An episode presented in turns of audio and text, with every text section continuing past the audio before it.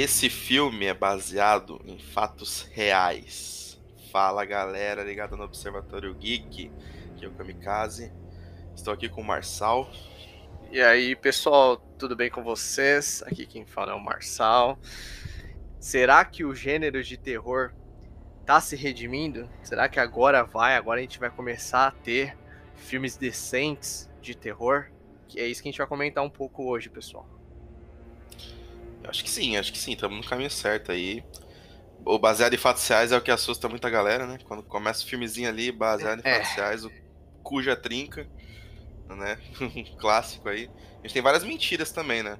É, tipo assim, eu confesso que hoje em dia é, eu nem dou muita bola para isso, saca? Tipo, antigamente ah, eu sim. acho que quando a gente assistia um filme que era baseado em fatos reais, a gente ficava um pouco mais é, intrigado com a história porque a gente imaginava, porra, isso aqui aconteceu, isso aqui é verídico. O que eu vou ver aqui agora é de fato ocorreu. Só que às vezes, mano, esses filmes que é baseado em fatos reais, os caras viajam tanto porque eles são obrigados a mudar um pouco a história para ficar mais é, visualmente atrativo. O Invocação do Mal, por exemplo, nem tudo que tá no filme exatamente ocorreu. Eles fazem é, umas cenas diferentes para poder ficar visualmente atrativo, porque na vida real, não é 100% o que ocorreu ali. Na vida real, às vezes é só é, uma pessoa falando com a voz meio rouca, né? Uma voz grossa. Aí chega no filme, a pessoa tá subindo pela parede, tá grudada no teto, entendeu? Coisa que não ocorreu na vida real. Só que em compensação, às vezes tem um filme que ele não é baseado em fatos reais, mas que ele assusta muito mais, que ele tem uma história muito mais impactante. E a gente vai citar aqui, tem, tem ótimos exemplos de filme que não é baseado em fatos reais, que faz às vezes um terror psicológico muito melhor do que filmes que se propõem e que deixa claro no início do filme que é baseado em fatos reais. Com certeza.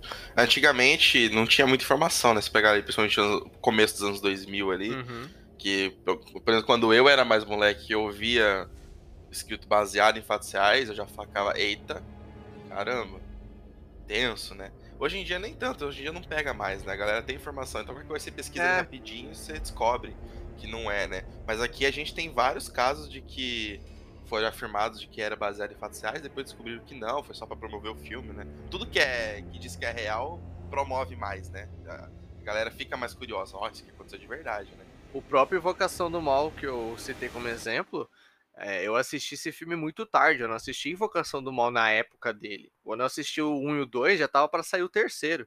Entendeu? Então, tipo, eu assisti bem tarde. Uhum. E aí, quando eu terminei Invocação do Mal, nossa, a primeira coisa que eu fiz foi puxar meu smartphone para procurar o que, que era verídico, o que, que tinha ocorrido ali no filme com a vida real, entendeu? O 2, se não me engano, eu não sei se é o 2 que foi o mais fiel ou se foi o 2 que foi o menos fiel, mas eu sei que tem um dos Invocação do Mal que é o menos fiel, que é tipo assim. É claro que não é o terceiro. O terceiro mas teve um que eles tiveram que mudar bastante coisa, bastante elementos. Eu, eu, eu lembro Sim. que eu li a respeito disso, só não sei identificar qual que é.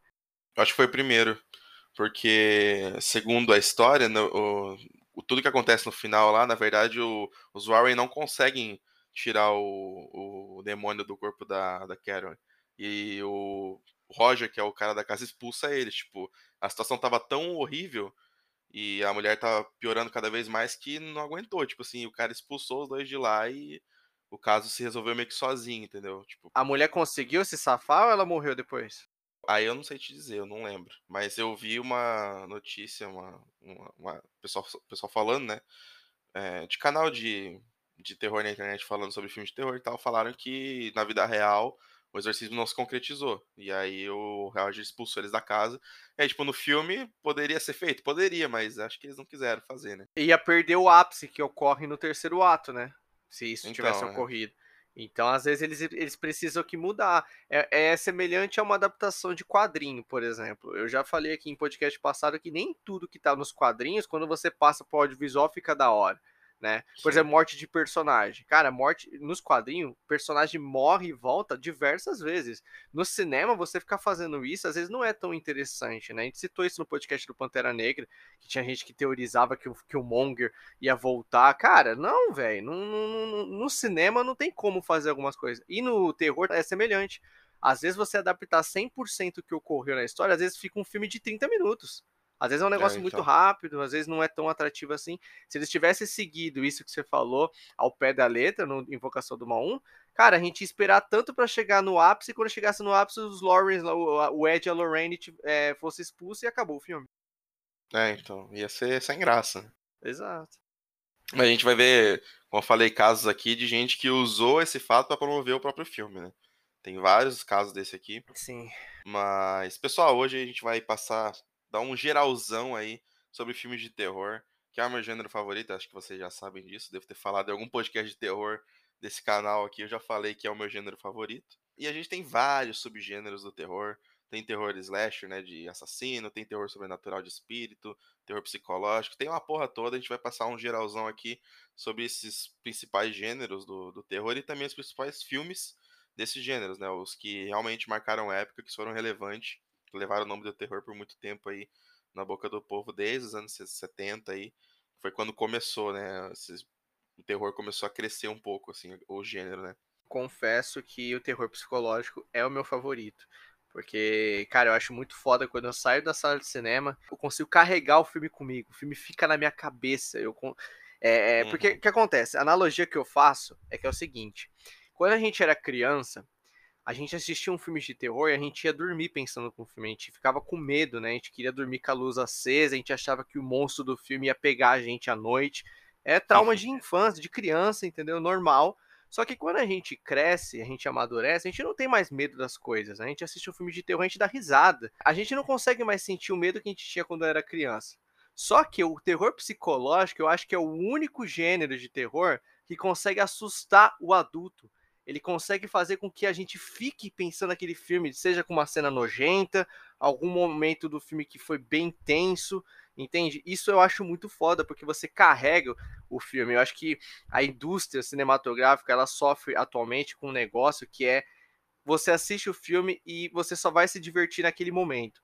Você paga o ingresso e beleza, o filme conseguiu te entreter de alguma forma, mas porra, você saiu da sala de cinema, já era, é um filme que você nunca mais vai rodar, é um filme que não te não te marcou em nada, é um filme que você não sentiu nada, você não carrega esse filme, entende?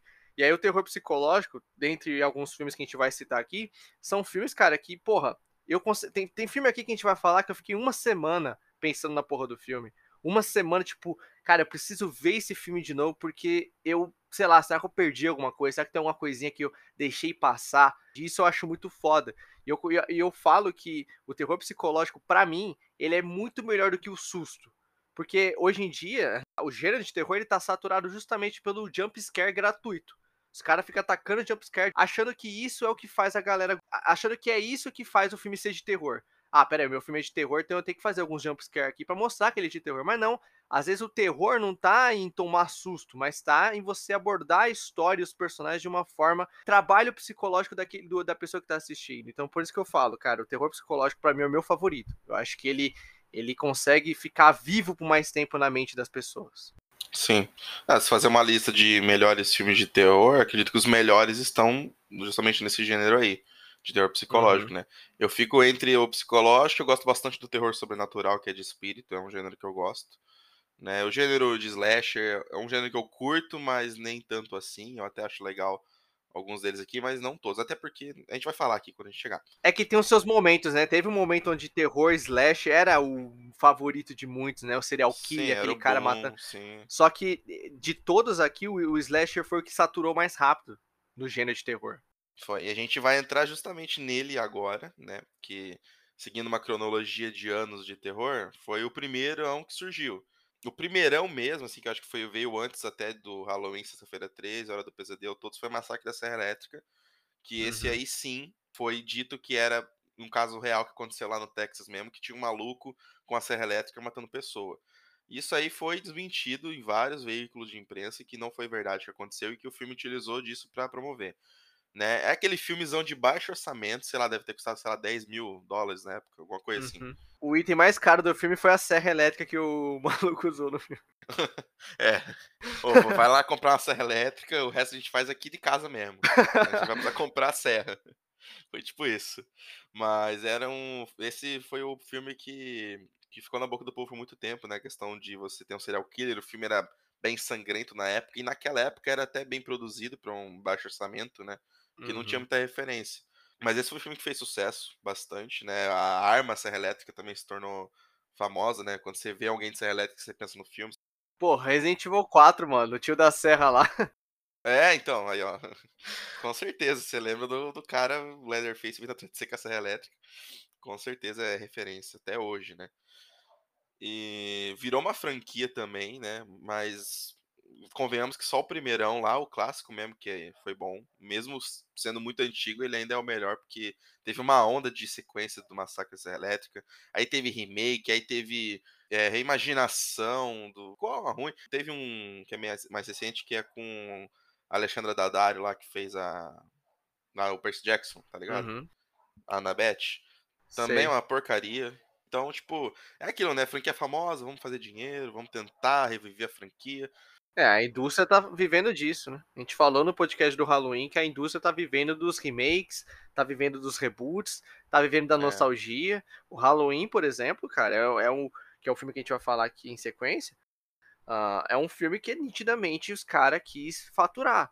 Porque o Halloween, convenhamos, só o primeiro presta. Depois ficou tudo uma porcaria, né? Teve é, o Halloween Sim. 1, trouxe o Michael Myers pro cinema, baita de um personagem é, marcante. Ele, ele, querendo ou não, ele representa, ele, ele tem uma marca muito forte na cultura pop, o, o Michael Myers. E a Jamie Lee Curtis, porra, como protagonista feminina, né? Porque na época, porra, ver uma, uma personagem, mulher, lutando com um serial killer, porque na maioria das vezes, em filme de terror slash, é tipo o serial killer indo atrás de, da, de galera, e na maioria das vezes, quando eles começaram a saturar o gênero, sempre é aqueles adolescentes que quer transar, né, tá, sei lá, na férias, férias de verão, quer transar, e tem sempre o serial killer que vai patar a foda deles, é sempre a mesma coisa.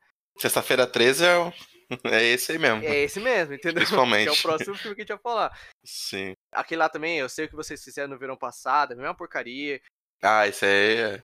É, aí, tipo, é, é sempre o serial killer indo atrás da galera, aí tem um clichê de, da, da, do pessoal é, tropeçar quando tá fugindo, morrer pra alguma coisa estúpida, tipo, tenta os lugares pra pessoa fugir, ela foge pro porão da casa, é, é sempre fazendo merda, entendeu? Filmes de terror. E aí veio o Halloween com uma personagem que, porra, joga panela no Michael Myers, sacou? Vai para cima do cara, pega a faca, pega a uhum. agulha de crochê, enfia na, na, na, cabeça do cara. falei, caralho, mano, então isso, querendo ou não, marcou a franquia, foi revolucionário pra época.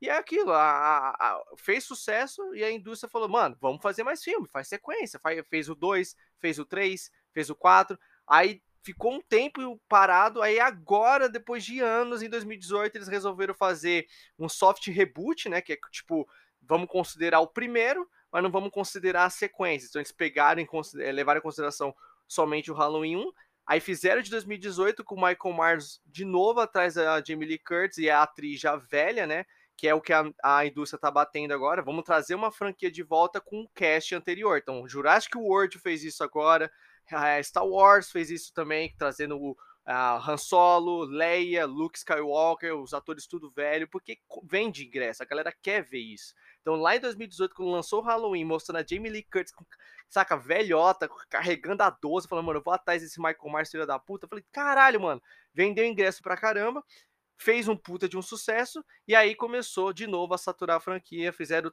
mais dois filmes, né? A proposta do Halloween era fazer apenas dois. A ideia era essa, fazer o Halloween 2018 e fazer o próximo filme e acabar ali. Só que eles, é aquilo, fez sucesso, vamos saturar. Aí fizeram o Halloween 2, né, o Halloween Kills, que é horrível, é uma bosta, aquele filme é uma, é uma nojeira, aquele filme. E o último que saiu agora, o Halloween Ends, que é um filme muito decepcionante, cara. Tipo, é um filme que é, não, é do, não é do Michael Myers. Se o Michael Myers aparece três vezes no filme, é demais. Foi uma decepção, mas a gente tem um podcast, inclusive, pessoal, falando sobre o Halloween Ends. Se vocês querem saber mais a nossa opinião a respeito do filme, tá lá um podcast que a gente tá falando tudo sobre o desfecho do Michael Myers. Então, cara, o Halloween aí, que é o da sequência que você enganchou, né? Eu trouxe personagem marcante, né? E o que eles usam geralmente no slasher é um serial killer que tem uma aparência marcante, né? Sim, é uma máscara do Michael Myers.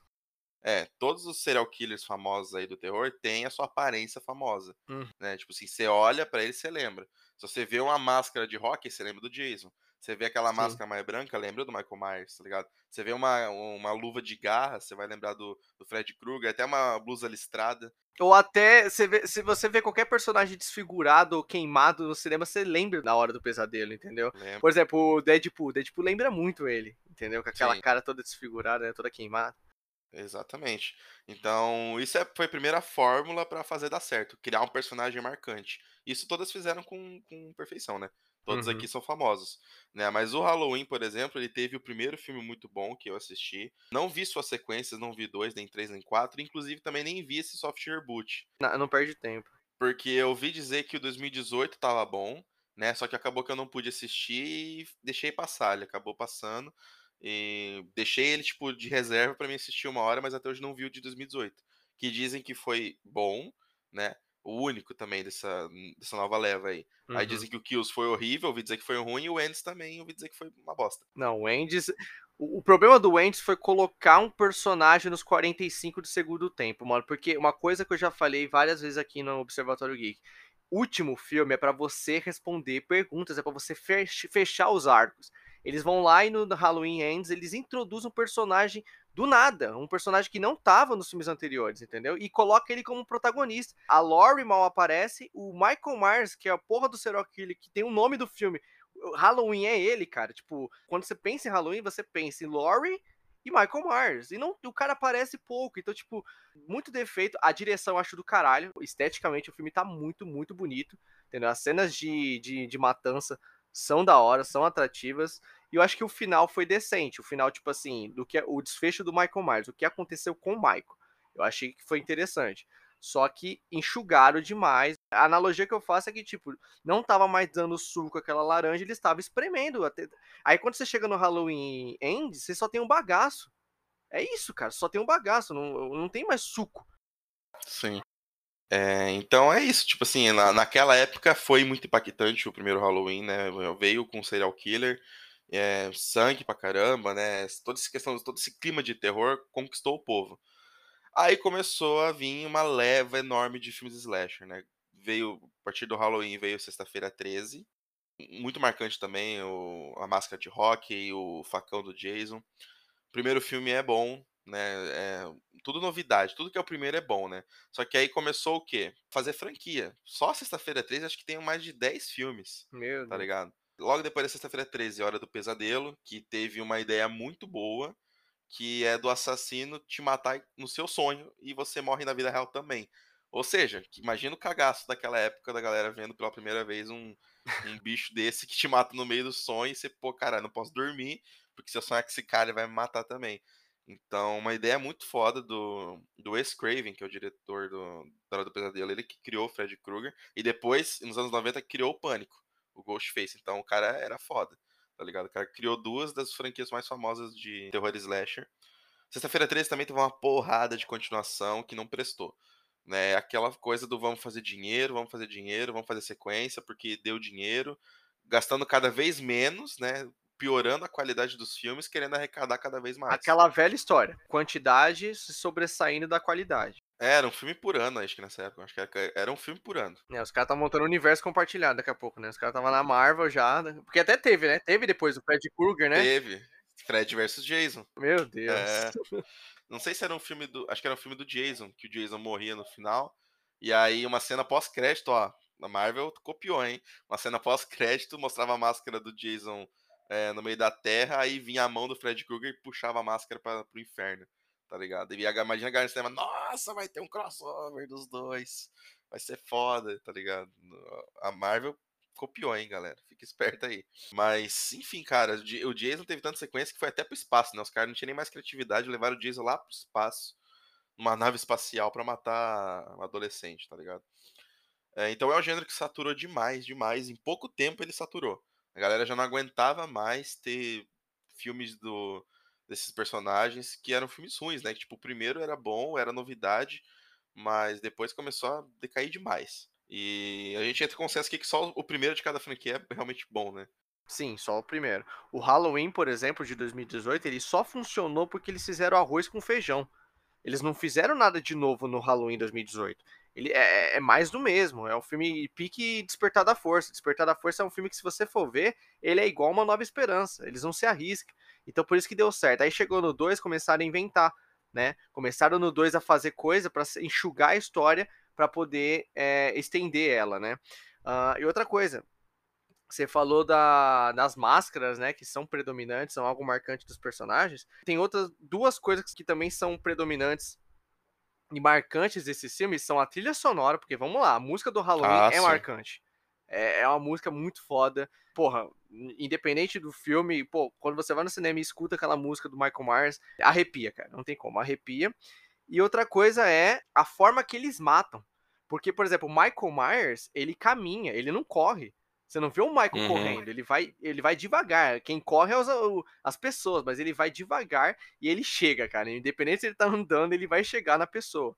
Já o pânico não, o pânico corre atrás das pessoas, entendeu? Com a faca. Sim. Então, isso é foda também. A forma que o que o personagem também mata as pessoas, né? Porra, o Michael Myers tem aquela coisa de fincar a faca na pessoa e a pessoa ficar pendurada na faca. Pô, isso é marcante. Sim. Não, eu lembro até hoje, ah, quando ele matou o nerdinho lá, deixado na porta. Uhum. É, com a faca no meio da barriga, né? E o Sim. cara fica pendurado na faca. Então, com certeza, né? Tipo, por exemplo, sexta-feira 13, cara, tem um monte de cena, tipo, do. de formas enormes de, de como que o Jason mata as vítimas, tá ligado? É, principalmente porque ele pega o povo no coito, né? Sempre é, quando tá transando, ele vai lá e mata, acaba com o clima do, de todo mundo, né? É, ele, tem, tem um que ele empala o casal com uma lança, empala os dois juntos mano, na cama. Ele pega assim, tá, empala no chão, mano, tipo, é muito louco essa forma, tipo, essas formas de matar, entendeu?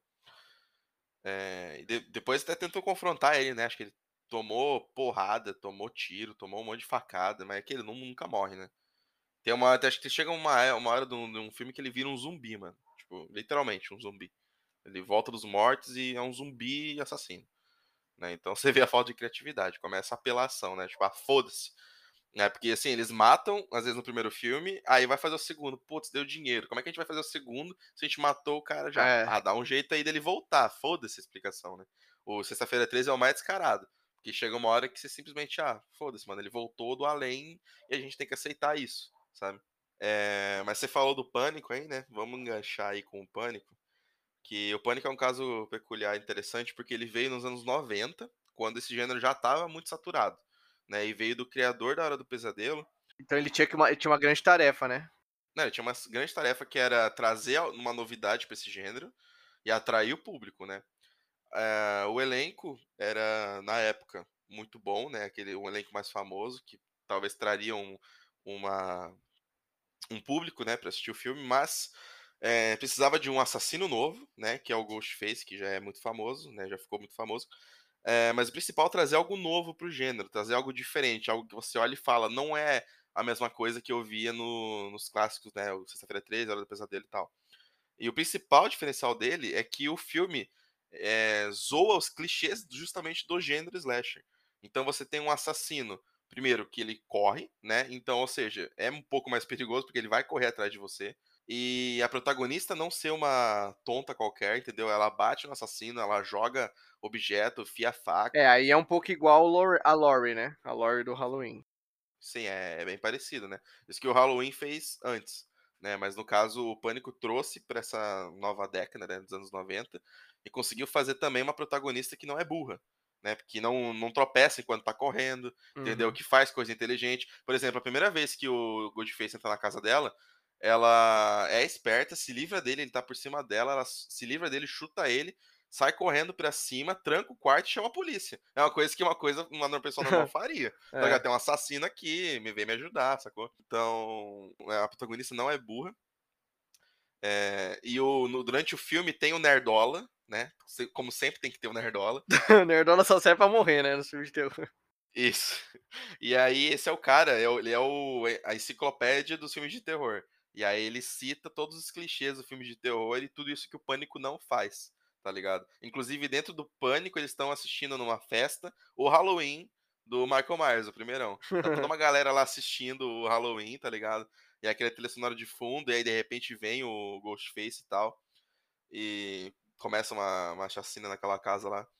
Então, tipo, ele zoa o clichê do gênero, e, por, e acima de tudo conseguiu criar um novo assassino que a galera se identificou.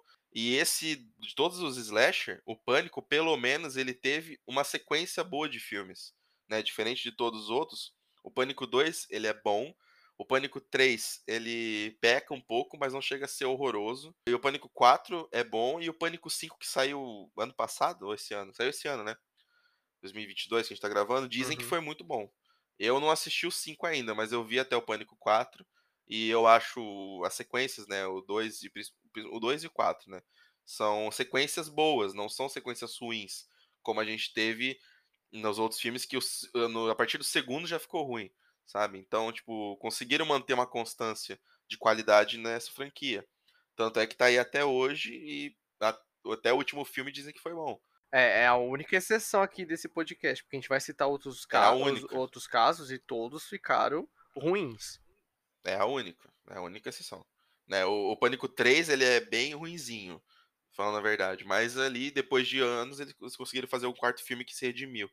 Né? E agora fizeram cinco que dizem que é bom, ainda não vi, mas vou assistir.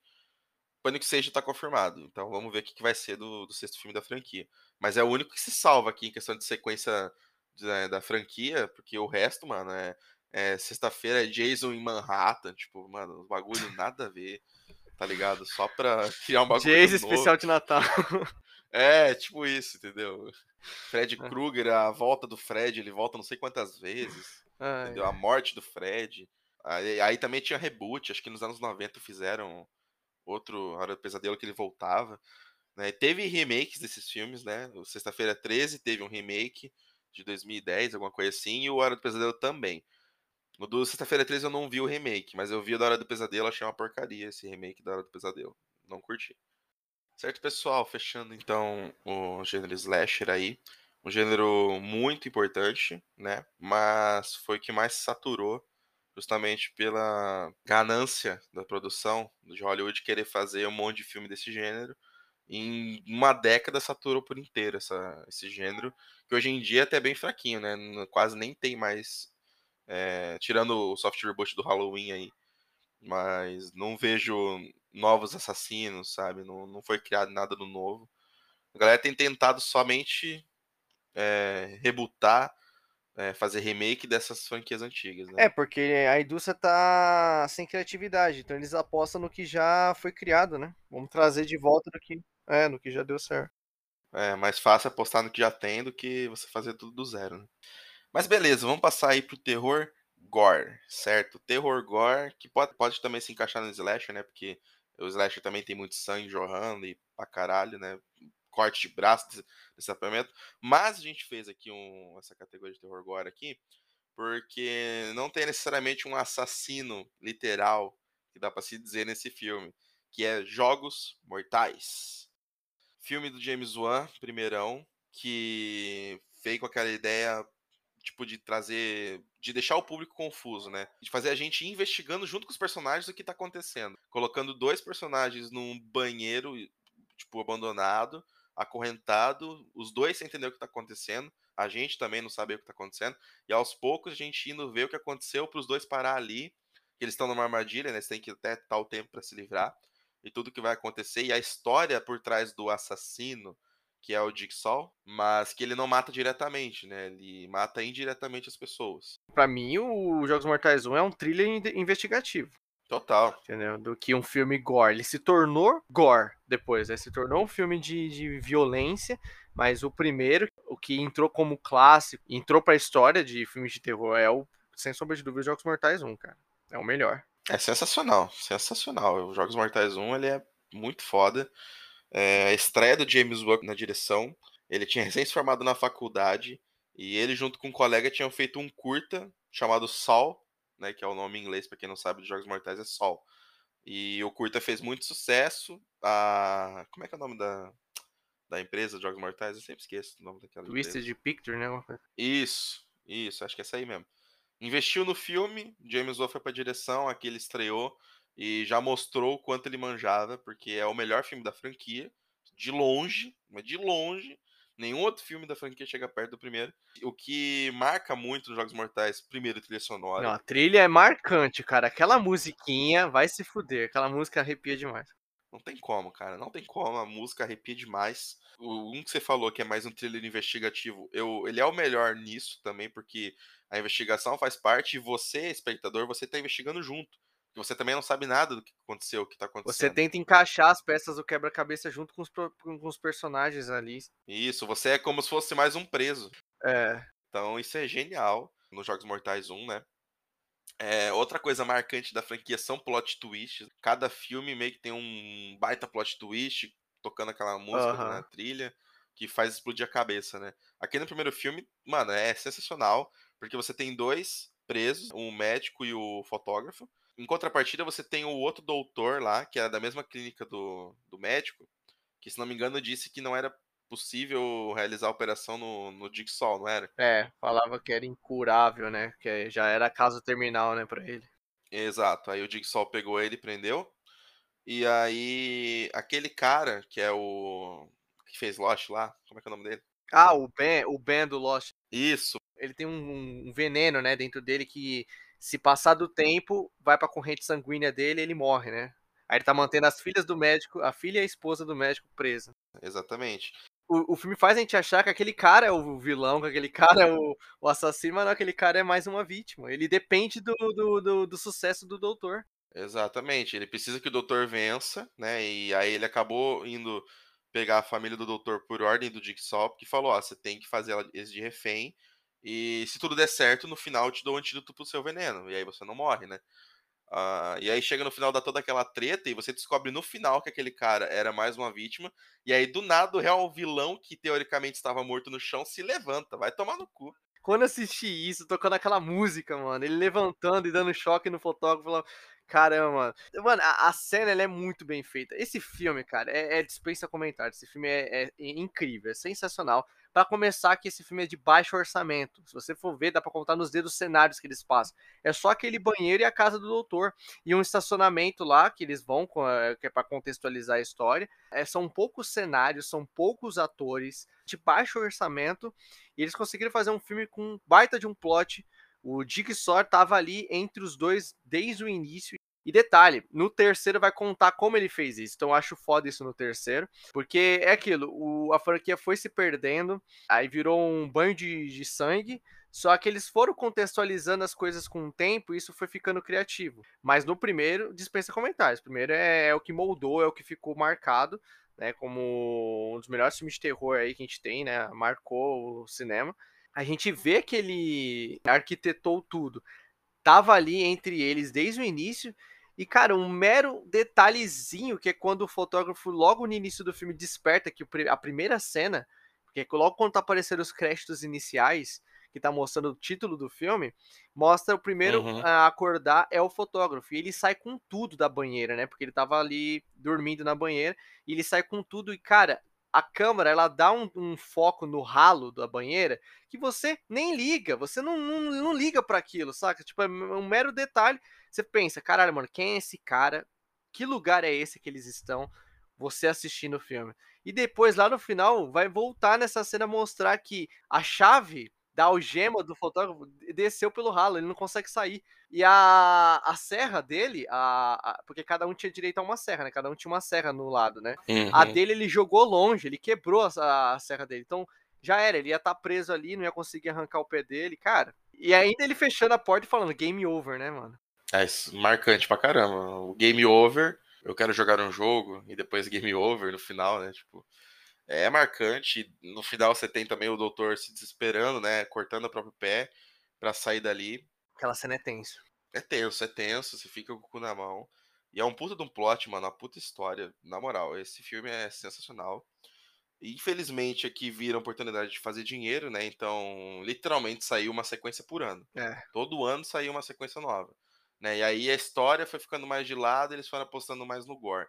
Aí começou a vir um monte de armadilha, cara realmente é um gênio, né? Tem cada armadilha que foi criada depois, principalmente ali no quarto, quinto, sexto filme, que, nossa, é um labirinto, é um bagulho enorme, é um galpão cheio de coisa, Sim. né? Diferente do primeiro filme que era só uma banheira ali isolada, né? Você vê que o negócio tava ficando grande, foi ficando mais épico, né? É, tipo, eu lembro que a galera comentava quando saía um filme novo, era tipo assim, mano, qual vai ser as armadilhas? qual vai ser a mais bizarra. É. Eu lembro que, mano, tinha aquela lá do carrossel que todo mundo pirava, entende? Então, tipo, tinha cada armadilha que a, que a galera ficava, tipo assim, caralho, mano, esse filme, será que vai ser as melhores armadilhas da franquia? E, e tipo assim, eu, eu parabenizo a franquia Jogos Mortais, porque tá, o primeiro ele é o melhor, sempre vai ser, cara. O primeiro filme é o que sempre vai ser o melhor porque é o que introduziu a franquia, introduziu, mostrou pro mundo a franquia. Então o primeiro Halloween é o melhor, o primeiro Sexta-feira 13 é o melhor, o primeiro Jogos Mortais também é o melhor. Só que eu parabenizo eles como eles conseguiram, independente de, ficar lançando vários filmes, conseguir ainda instigar a galera e os mistérios, plot. Então, por exemplo, uh, um filme ele fazia referência ao anterior. Então tinha umas conexões muito interessantes que eles faziam. Por exemplo, a gente vê é, tudo que, que ocorre aqui no primeiro, e aí chega no terceiro filme, eles mostram como eles fizeram o primeiro. Então mostra lá o, o John junto com a Amanda trazendo o médico e o fotógrafo desacordado, colocando eles nas armadilhas, aí ele preparando a maquiagem na cabeça, ele colocando no espelho lá aquela tinta que só dava para ver com a luz apagada, né? Ele tomando o, anti, o bagulho lá, a vacina, o remédio. tomando o remédio que faz com que os batimentos dele diminuam para dar aquela impressão de que realmente ele tá morto. Então ele arquitetou tudo ali com a Amanda junto com ele, entendeu? Aí ela, ela é introduzida no segundo filme, é uma personagem ali que tá junto com eles no jogo. Lá no final você vai ver que ela também é uma peça importante pro Dixon. Então, isso foi interessante, ele passando, é, ele sabendo que ele ia morrer. Porra, mano, o cara morre no terceiro filme, gente. E ele continua jogando desde o, até o, o sétimo. Então, tipo assim, você vê a genialidade do, do, do, serial killer ali, ele deixando meio que os discípulos dele, né, deixando é, tudo para a cargo da Amanda, mas ele sabia que uma hora a Amanda ia perder a cabeça, então ele também deixou cartas para o Hoffman e deixou inclusive para a esposa dele. Então tudo, tudo que a genialidade dele, e não só criar as armadilhas, mas também de escolher os peões direitinho, eu acho que isso eles conseguiram fazer muito bem ao longo dos filmes. Só que é inegável que a franquia foi se deteriorando, ela foi se desgastando. Porra, a gente teve sete filmes, pessoal. Porra, no, no final foi interessante ver que o México estava envolvido. Só que, porra, até chegar nisso, eles foram foram enrolando, foram também, tipo, faturando, né? Com uma mente, uma visão muito mais gananciosa do negócio.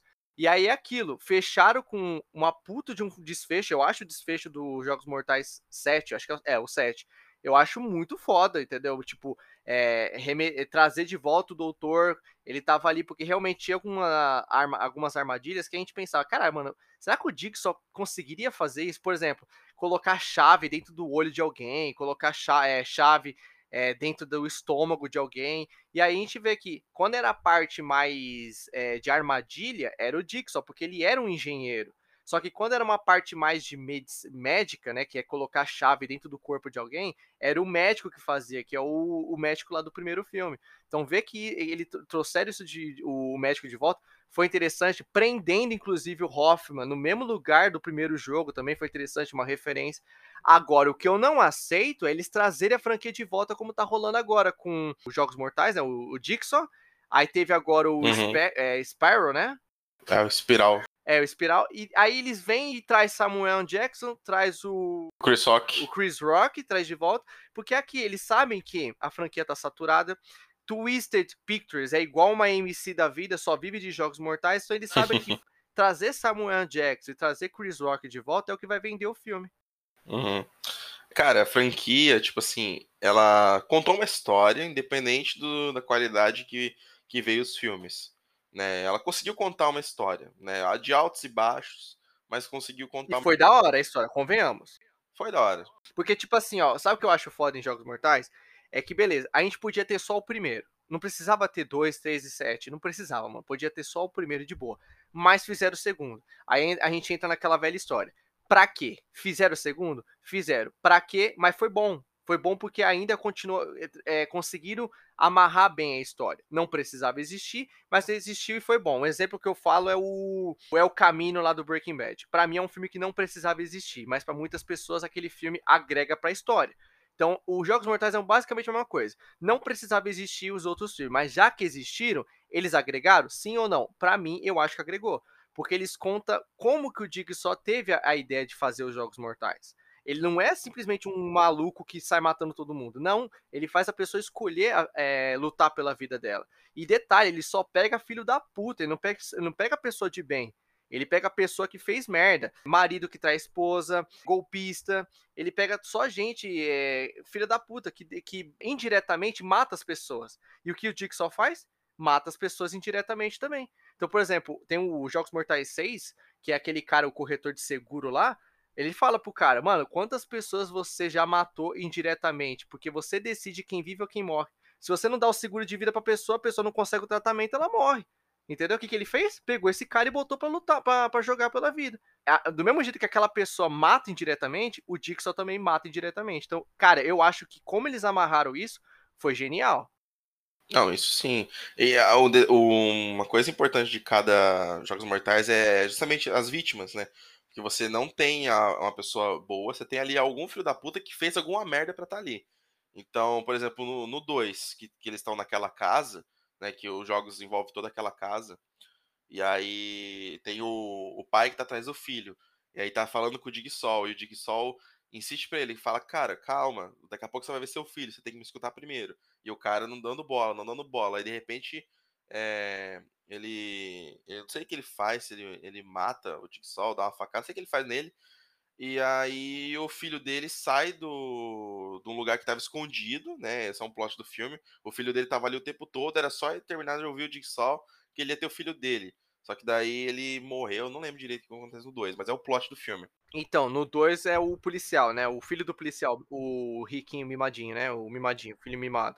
É, ele tá lá o tempo todo. Ele tá ali no lado do Dick, só dentro de um cofre, mano. E o cara Exato. não. Na verdade, ele tava dentro da casa e a Amanda, ela ia colocar o um moleque no cofre. Só que o cara ficou tão obcecado, tipo assim, querer saber onde o filho dele tá, que ele acabou caindo na armadilha. Ele ficou, ele ficou preso lá no, no mesmo banheiro do médico.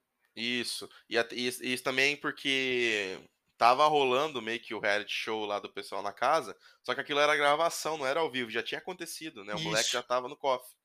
Esse que foi o plot. Mas, tipo assim, a questão é que, tipo, essa galera dentro da casa tem um filho da puta lá que não quer fazer nada. Tipo, ele quer colocar os outros para fazer o jogo dele, né? Ah, é o portão, né? Que puxou cadeia. Isso, tem hora que ele pega a Amanda, joga no, no posto de agulha, tá ligado? Porque ele que tinha que procurar a chave, mas ele falou: não, eu não vou procurar, você que vai. E aí tem um número em cada nuca de, das pessoas que formam a, a senha para sair da casa. E aí ele começa que nem louco, tipo, quando ele descobriu arrancar a, a pele da nuca das pessoas pra saber qual era a senha. Só que ele tem também. Como é que ele vai saber qual é a dele? Sacou? É, ele se fudeu. Isso foi da hora, porque a Amanda fala, como é que você vai saber o teu número? Aí começa a tocar música, ele pega a faca e começa a cortar a pele. E detalhe, sabe o que eu acho foda nos Jogos Mortais? Porque existem, existiam jogos que dava para todo mundo ter saído vivo. E esse é um exemplo. Se é, todo mundo exato. tivesse se ajudado, sacou? Dava para todo mundo sair vivo. O 5 também é outro exemplo. Os Jogos Mortais 5 dava para todo mundo ter saído vivo, mas é que na hora de desespero, isso é da hora também que o, que o filme aborda, que é o desespero humano, pessoal. Tipo, numa situação como essa, você quer, você quer sobreviver, ninguém quer morrer. Então imagina, cara, você tá prestes a ter o seu pescoço cortado. Você acha que você vai conseguir parar para raciocinar? Você quer sobreviver, mano. É o instinto, saca, de sobrevivência. Sim. Então é isso que o, o jogo também trabalha nos personagens, entende? Por exemplo, se todo mundo tivesse falado, ah, o meu número aqui é tal, dava, dava, dava pra todo mundo ter saído de lá vivo. É, mano, tipo, ah, vai tentando a sequência aí, o meu é tal. É. Pega, faz uma. Monta aí uma sequência de números e vamos tentando, até uma hora vai dar certo. É, trabalha em equipe, né? Então, mas tipo, a questão da história foi muito boa durante os filmes. Realmente era o que prendia. Mas uma coisa que, que ficou marcante também foram as armadilhas, que cada vez foram ficando mais grandiosas, né? mais mirabolantes. É, mas uma coisa que ficou pecando foi quem tava jogando. Chega uma hora que acho que é no 4 ou no 5 que você nem dá bola para quem tá é. tá jogando o jogo. E aí você, a pessoa morre e você, ah, tá bom, foda-se. Nem conhecer aquela pessoa, tá ligado? Não me importei com a morte dela. Coisa que no primeiro filme, por exemplo, eu me importaria se um dos dois morresse, né? O doutor ou o fotógrafo, né? Pô, você fica triste pelo fotógrafo. Você descobre que ele é um filho da puta, né? Mas você fica triste por ele. Então, é, aí, tipo, eles começaram justamente a apelar a questão da armadilha e do gore, né? Tipo, fazer cada vez mais bizarro, né? Acho que no terceiro filme o cara cai num poço e ele se afoga na banho de porco.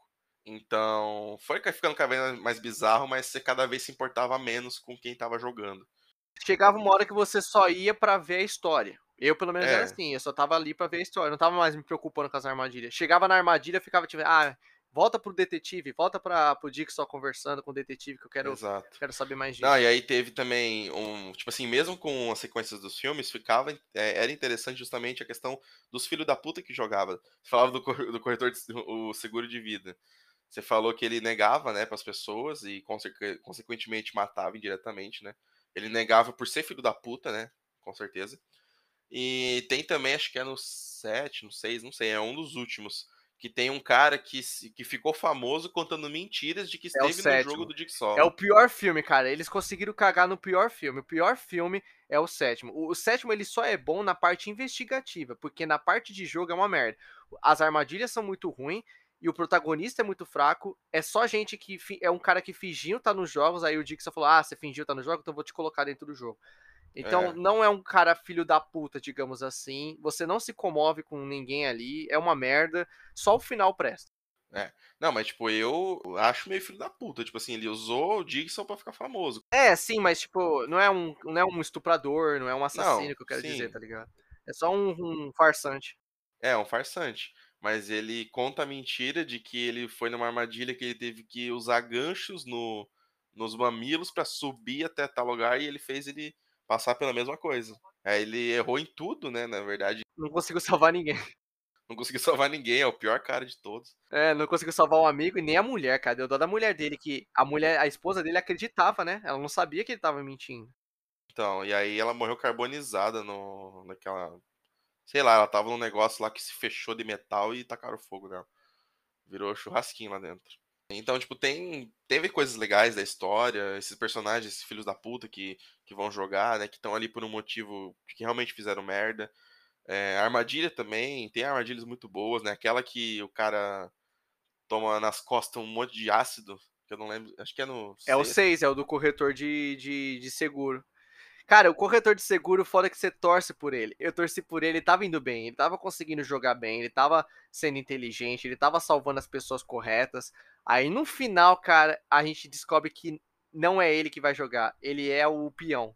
No final, a esposa e o filho do cara que morreu porque pediu seguro para ele, ele não deu. E aí é, acabou morrendo, o filho foi lá e puxou a alavanca. Aí entrou ácido. Nossa, corpo. esse aí é. Foi pesado. O cara virou geleia ali. tá ligado? Mas Jogos Mortais é uma franquia enorme eu gosto, aí que, eu gosto. que eu gosto muito. Né, é famosa, ficou na boca do povo muito tempo, a galera esperando todo ano o filme da vez. Desses novos eu só vi o primeiro, o, o Jigsaw.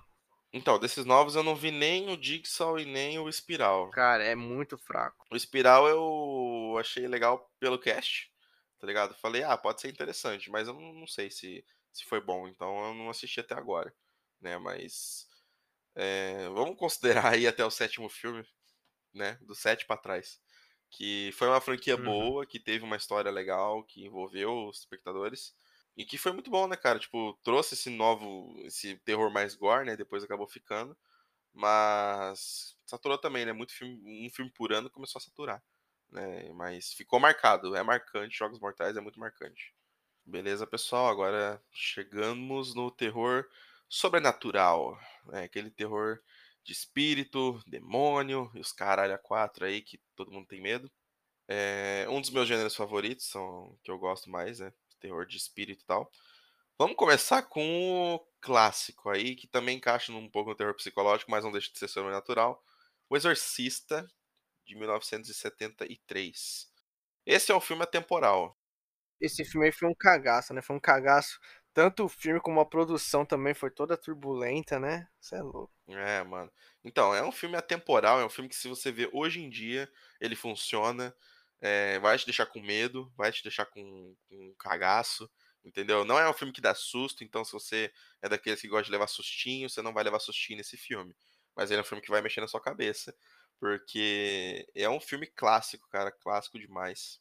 Primeiro pela proposta, né?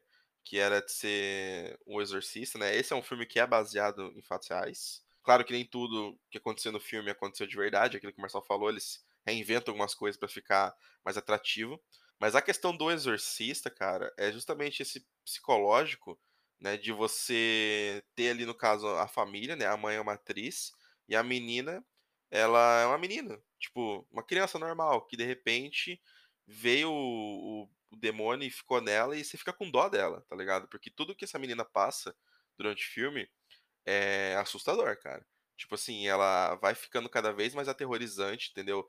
É, a maquiagem dela foi algo muito marcante na época, entendeu? Que fazia realmente as pessoas, mano, ficar com o cu na mão vendo esse filme. A produção era muito boa, né? E você tinha um diretor casca-grossa ali, que realmente sabia o que estava fazendo.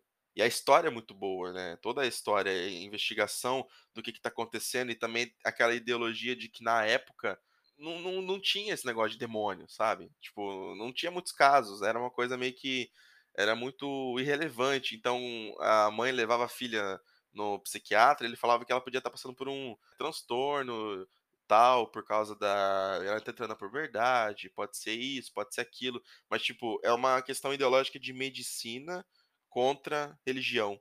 E esse filme faz muito bem, cara, muito bem. Porque você sabe o que, que é, só que os personagens não sabem, né? E você tem o padre principal, que ele é um padre que tá perdendo a fé dele, né? Ele é um padre que já não acredita mais muito nas coisas, né? Ele não tem mais o, o que fazer, a mãe dele tá morrendo, né? Ele é um padre que tá, já foi, os melhores dias do padre já passou, né? Ele tá, tá numa crise. E aí, quando vem esse caso para ele investigar, é tipo, mano, é, é o que eu tenho que fazer, né? Tanto é que ele morre no final do filme. É triste a morte dele. Ele consegue fazer o demônio sair, né? Inclusive, ele sai da menina e vai para ele, mas ele acaba morrendo no processo. Então, esse filme, cara, ele é sensacional. Em todos os quesitos, cara. Se você vê hoje em dia, é um filme dos anos 70, mas ele é um filme atemporal, cara. Esse filme é muito bom, mano. Você sente pelo padre? Não, você sente pra caramba. Ele quer ajudar a menina o tempo todo, né? E vai ele e outro padre, né? A, o, a questão do, do exorcista, as manifestações, né? A cama tremendo, objetos se mexendo e tal, ela levitando no terceiro ato, né? Que quando eles estão fazendo exorcismo nela, ela começa a levitar, né? Da cama, tipo, mano, é muito marcante. Isso é utilizado até hoje né, em filmes de terror de espírito, assim, é, a pessoa levitando e tal. E o, o padre mais velho morre lá no quarto mesmo, e depois o padre, o principal, né? Ele entra naquela coisa do tipo, para com isso, sai dela, vai, vem em mim, entra em mim, não sei o que, e aí o bicho entra e ele morre. E a menina acaba se livrando, né? Então ele sacrificou por ela. É, esse filme é muito foda, cara. É um filme raço do caralho. É, e como eu falei, o que marcou muito era a, a, maquiagem da menina era muito bem feita, aterrorizante, né? Quem nunca jogou no Labirinto do Terror e tomou aquele susto? Todo mundo colocou a imagem dela. É, todo mundo já tomou um susto com, com a imagem dela, sacou? Mas, cara, é um filmaço. É um filmaço de sobrenatural aí, terror psicológico. Que também teve sequências, né? Não vamos falar delas aqui, porque puta que pariu. Não vale nem a pena. Não, não vale nem a pena. Uh, Poltergeist, cara, também é um filme marcante. Eu lembro dele não muito bem, mas lembro de algumas cenas. Uh, aquele filme da menininha falando com a TV, né? E aí depois ela some dentro do armário. É um filme que marcou, né? Deixou uma galera meio, atualizada, principalmente criança, né? Acho que vendo uma outra criança se submetendo àquela situação, né? Eu acho que deve ser um pouco mais aterrorizante que o normal. Mas também é um filme que teve sequência, que não, não vingou. Também é outro filme que a galera falou que foi amaldiçoado porque a menininha protagonista faleceu com 12 anos, logo após o lançamento do terceiro filme. Ela tinha uma doença super rara de não sei o que e acabou falecendo, né? Mas aí é aquilo que eu falei, é motivo de doença, né, pessoal? Não quer dizer que o demônio agiu e matou a menina, não. Tipo, às vezes a galera leva pro extremo, né? Pô, quantas, quantas crianças têm uma doença rara aí? Às vezes acontece, né? Eu sou muito cético. É, eu também, né? Até um, um certo ponto eu acredito. Até certo ponto. Agora tem muita coisa mirabolante aí que o pessoal fala que eu já falo, ah, mano, tá viajando, calma, calma aí. Mas, cara, a gente tem esses dois, acho, como uma referência de terror sobrenatural de espírito. Filme de espírito tem de monte, isso não falta, né? O que mais tem é filme de terror com espírito, né? Mas acho que esses dois são os dois, os dois filmes marcantes, principalmente naquela época, né? Anos 70, anos 80. De terror sobrenatural, a gente teve nos anos 2000 mais uma crescente. Teve o Sobrenatural do James Wan, né? Que é o, o filme sobrenatural, a franquia sobrenatural que ele dirigiu, que é ótima, e depois o Invocaverso, que vocês sabem que foi o sucesso que foi. A gente não vai entrar em muitos detalhes, porque a gente tem um podcast somente falando do Invocaverso. Então, se você quer saber mais nossa opinião sobre todos os filmes que envolvem o Invocaverso, esse nome maravilhoso, vai lá no podcast só sobre o Invocaverso, que você vai ouvindo a sua opinião, falando de todos os filmes que lançaram até agora, do universo que o James Wan criou. Mas esse é um terror também que ficou saturado, era, é um terror né, de espírito que às vezes apela muito pro jumpscare, né? Então, ah, virou a câmera, pá, assustou um espírito é. ali. Porta batendo. Porta batendo, barulho, é o protagonista ouvindo barulho e indo atrás do barulho quando devia se trancar no quarto, entendeu? Um clichêzão. Uh, o Chamado é um filme de terror né, sobrenatural grito, que fez muito né? sucesso. E o Grito, exatamente. Convenhamos que são dois filmes que né, não são originais da América. É, são coreanos. O Grito é coreano. O Grito é coreano. O Chamado eu acho um filme bem meh. Eu acho a proposta interessante, mas eu acho bem meh. Tipo, você assistir uma fita e morrer em sete dias. Então, eu, eu acho o primeiro um filme legal. É, era uma, uma questão, tipo, de, de terror você ter uma ligação que fala que em sete dias você vai morrer, tá ligado? Isso a galera ficar meio cabreira com o telefone, fazia a galera ficar meio cabreira com TV chuviscando que achava que ia sair dali a Samara. é uma proposta boa, né? Veio, é um, é um filme legal. Mas o chamado 2 e o 3 é uma bosta, mano. O 2 eu vi, né, logo depois que eu vi o primeiro. O 3 eu vi no cinema, cara, com a minha irmã, que ela também gostava bastante. Uma porcaria de filme, cara. Só o primeiro prestou, né? E o chamado, como eu falei, é uma, é uma versão americanizada do, do filme japonês. Né? Tem a mesma proposta, inclusive. O grito é a mesma coisa, né?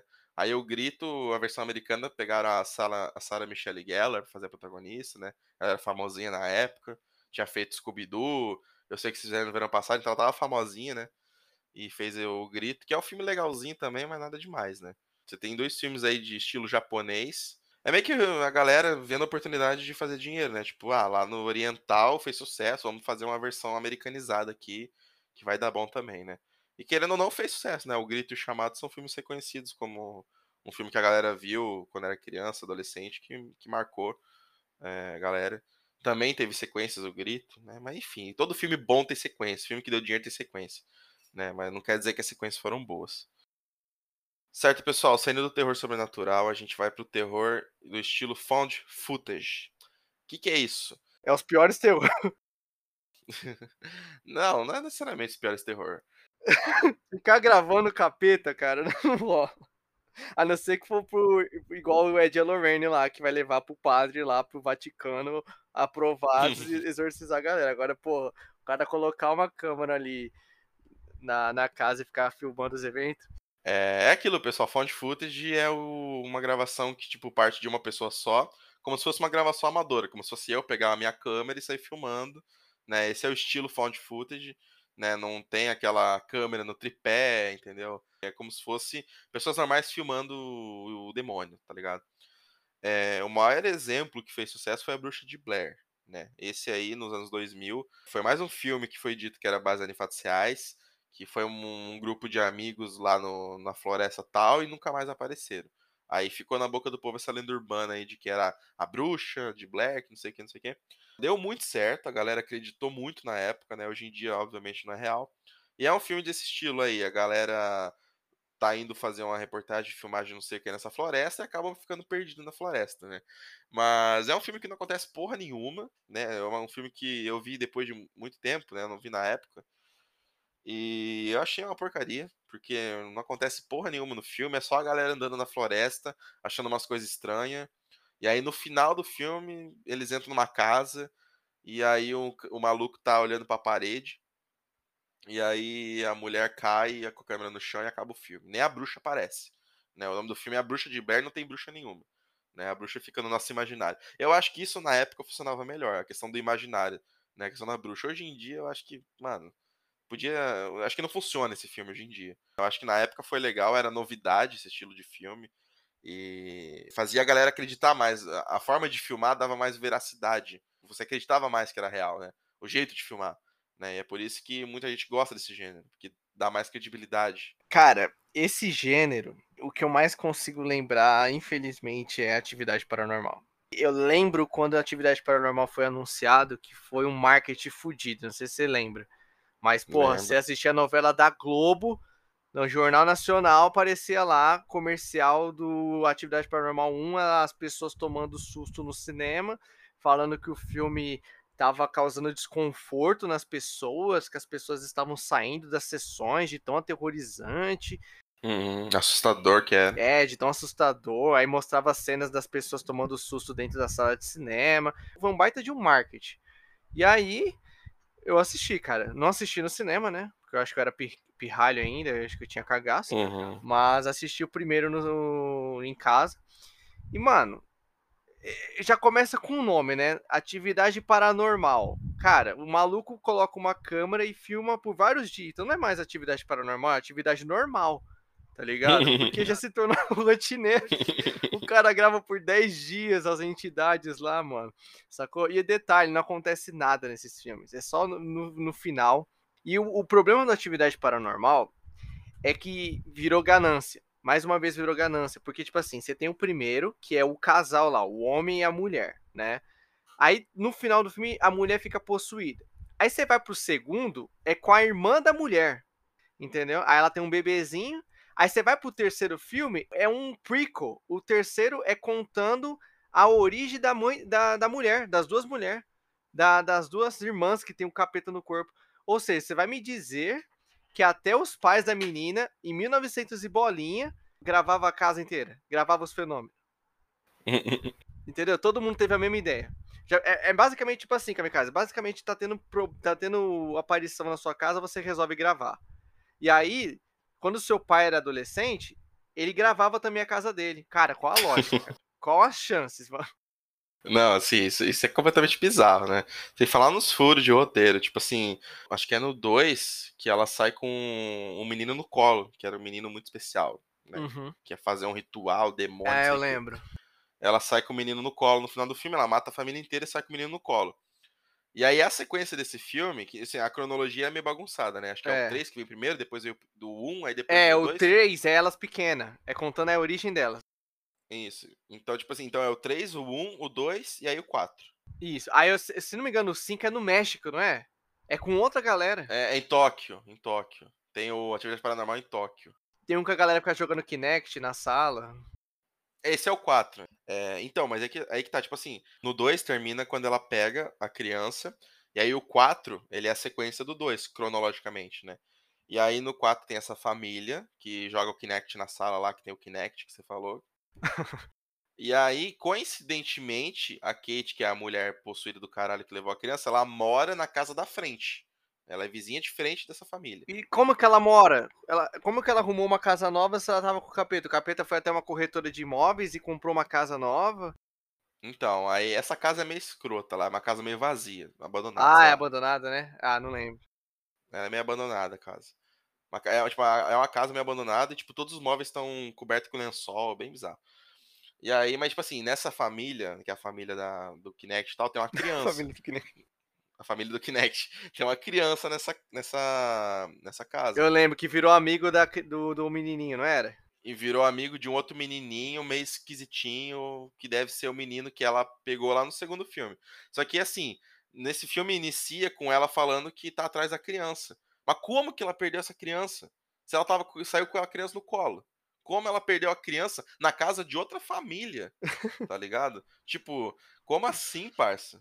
Ela não consegue fazer nem o trabalho dela direito de fantasma. Depois você, depois você descobre que a criança da casa, que teoricamente seria o filho, é a criança que ela sai no colo lá no segundo filme, né? Então ela perdeu a criança na casa de outra família. Tipo, como isso aconteceu? O filme não explica, tipo, ah, foda-se, né? Foda-se o roteiro. É, mas o que mais peca nesses filmes, principalmente, é que chega uma hora que não faz mais sentido filmar. Mas eles continuam filmando. É. Esse que é o grande problema desses filmes. É que já não faz sentido filmar. Então, cadê a lógica no negócio? Tá ligado? Tem um monte de coisa acontecendo, o demônio atrás de você, você vai continuar filmando o demônio. É, e tipo assim, geralmente você filma para mostrar para alguém, mostrar, sei lá, para um padre, mostrar para uma reportagem, Sim. uma emissora, que tá acontecendo fenômeno na sua casa, mas não, a galera continua filmando, o capeta tá lá e eles não fazem mais nada, continua filmando. Exatamente, continua filmando, a pessoa cai, a pessoa coloca a câmera no rosto da pessoa caída, morta, eu tô filmando. tá ligado? Mas é E aí, tipo assim, o primeiro Atividade Paranormal, pelo menos, ele tem uma coerência na, na filmagem, tá ligado? Porque o, a mulher tá passando por esses problemas que o cara não sabe qual que é. A mulher diz que tá ouvindo coisa ele, ah, vamos botar uma câmera aqui pra ver se a gente pega alguma coisa. E eles chamam até um, um padre lá na casa deles que simplesmente arrega. Ele fala, ó, oh, não quero mais ficar aqui não, valeu, isso aqui é muito sinistro para mim, tô vazando. valeu, falou. Ah, valeu, falou. Então eles estavam filmando até para esse propósito, né? Só que eles não, não conseguiram que o padre ficasse ali. E aí logo depois que acontece a merda, ela é possuída e mata o cara. Então, eles estavam filmando pra alguma coisa, tem sentido as filmagens, sabe? Você tem uma lógica ali. Tem, chega uma hora que a lógica vai pro caralho, mano. Você não, não tem mais lógica nenhuma o que tá acontecendo, por que tá filmando, tá ligado? A atividade paranormal começou a sofrer desse mal. O marketing, como você falou, foi enorme, né? O filme custou 15 mil dólares e faturou quase 200 milhões, mano. Você é louco, deu retorno pra caralho. Deu retorno pra caralho. A galera, vamos fazer uma sequência, né? E aí começou a fazer sequência e sempre fez dinheiro. Dizem que vai ter um sexto filme, aí que vai ter um novo filme, mas não. É o mesmo sei. título ou vão mudar? É Atividade Paranormal? Acho que é Atividade Paranormal, com certeza, né? É, pessoal, deixa eu dar um recado para vocês aqui, por favor. É, por bem, pro bem de vocês, tá? Tomem cuidado com quem vocês se relacionam, tá? É, prestem atenção no, no namoradinho que você tá pegando, entendeu? Na pessoa que você tá se envolvendo. Dá uma olhada na família dela, se a família dela mexe com alguma coisa, porque esses filmes de terror nos ensinam uma coisa. Você vai morrer. Se a sua namorada ela é possuída, você vai morrer. Se o seu namorado tem é, um passado com capeta, vai dar merda para você. Pode reparar, em todos esses filmes, os esposos morrem. Né? Na atividade paranormal, o cara morre. Vai ter um filme aqui que a gente vai falar que o cara morre também. Mano, é foda. Tipo, a mulher falou, ó. A mulher, antes de, antes de casar, fala, ó. Então, né? A minha mãe, a minha avó, mexia com os bagulho, é, mexia com os rituais aí, mas é. Não, não dá nada, não. Eu cresci, eu amadureci, eu segui outros caminhos da minha vida, entendeu? Eu tô suave, eu agora aceitei é, seguir outros caminhos, agora eu tô na, nos caminhos do Senhor. Cara, papo furado, mano. Pula fora, irmão. Pula fora, porque se der ruim, você vai pagar o pato. Porque você não vai. Cara, vamos lá. Se você, não, se você é casado, você não vai abandonar a sua esposa. Você vai estar tá ali com ela, né? Na saúde, na doença, na alegria e na tristeza, não é? Então, você vai estar tá ali com ela. No capeta e na paz. Esse é o problema. Você vai ficar ali e ela vai, mano, ela vai te matar na noite, parça. Então, tomem cuidado, pessoal, com quem vocês se relacionam, tá bom? Recado aqui, vocês vão me agradecer, tá bom? Vocês vão falar, porra, uma bela dica, mas pode tocar o barco aí. pode crer, recado dado aí do Marçal. Então, siga um exemplo aí, galera o mal que eu falei do, da questão da filmagem não fazer sentido depois de um tempo é um mal que REC não sofre. Quem já viu REC sabe o que eu tô falando. Esse REC é de que ano? Ele é depois do Atividade Paranormal? Porque eu vi o Atividade Paranormal e eu não, não curti esse formato, saca? Tipo, a proposta é muito foda, porra. É uma coisa que qualquer pessoa faria, né? Se, se tiver acontecendo algum fenômeno na sua casa, o que você vai fazer? Você vai gravar. Você vai tentar é, arrumar alguma prova, porque, vamos lá, esse tipo de coisa não é um negócio que você sai falando e as pessoas acreditam. Ninguém te leva a sério se você falar que tem um capeta na sua casa. Então, nada mais justo do que você gravar. Então, a proposta é interessante, mas a execução, fazer, porra, seis filmes do bagulho, mano, cinco filmes do é. bagulho, é. chega um momento do filme que acontece isso que você falou, mano. Os caras começam a gravar pra nada pra mim, atividade paranormal não, é, chega uma hora que vira atividade normal, mano. Porque o cara tá gravando por 15 dias o bagulho, mano. Sim, sim. Tá ligado? Não, com certeza. É, Hack é de 2007 e Atividade Paranormal também. Os dois são do mesmo ano. Caralho, coincidência, hein? Tiveram a mesma ideia. Coincidência. São diretores diferentes, né? Não, tipo, essa ideia. São, são, sim. O Hack é um filme espanhol. É, é ah, interessante. Diferente. O, essa, esse estilo de filmar não é novidade desses filmes. A gente viu que a Bruxa de Blair veio bem antes disso. E se não me engano, tem os filmes meio cabulosos da antiga que filmava. É que, que o assim Atividade também. Paranormal popularizou, né, mano? Teve cinco filmes, né, do gênero. Popularizou bastante esse gênero, né? Mano, ele não foi o criador, assim como o Rec também não foi o criador, né? Mas são filmes desse gênero. O Rec é um filme espanhol, a galera talvez não conheça muito, mas nesse, dentro desse gênero ele é famosinho. Né? Então acredito que quem gosta desse gênero já assistiu. Virou franquia também, acho que tem quatro filmes, mas assistam só o primeiro. O primeiro é o que vale. O REC é o seguinte: tem uma repórter e o cameraman dela que estão indo fazer uma reportagem sobre o dia a dia, ou a noite, se você quer dizer, pode dizer também, dos, do corpo de bombeiros. Mostrando ali o que eles fazem no dia a dia, durante a noite, quem fica acordado, quem não fica, como que é a alimentação deles, como que é isso, como que é aquilo.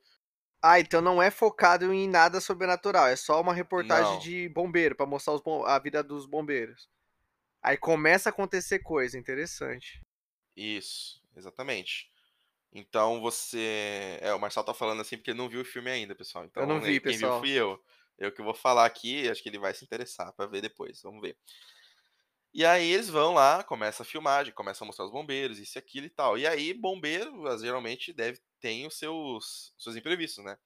Chamaram os bombeiros, o corpo de bombeiros, para ir atender o local num prédio que tinha uma mulher que estava tava descontrolada, tinha machucado, não sei o que aconteceu lá, no, nesse prédio.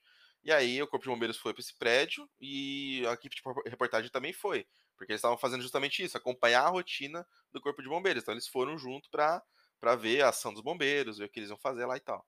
Aí eles chegam nesse prédio, uh, tá cheio de pessoas lá dentro, né? os moradores do prédio estão todos ali meio que no saguão, né? Meio que esperando o bombeiro chegar para ver o que tinha acontecido com a mulher. E aí, de repente, é, não sei se é a polícia ou o exército, alguma organização superior coloca esse prédio em quarentena. Ninguém entra, ninguém sai, porque tem alguma coisa sinistra ali dentro, né? Tipo um vírus, um, bagulho muito louco.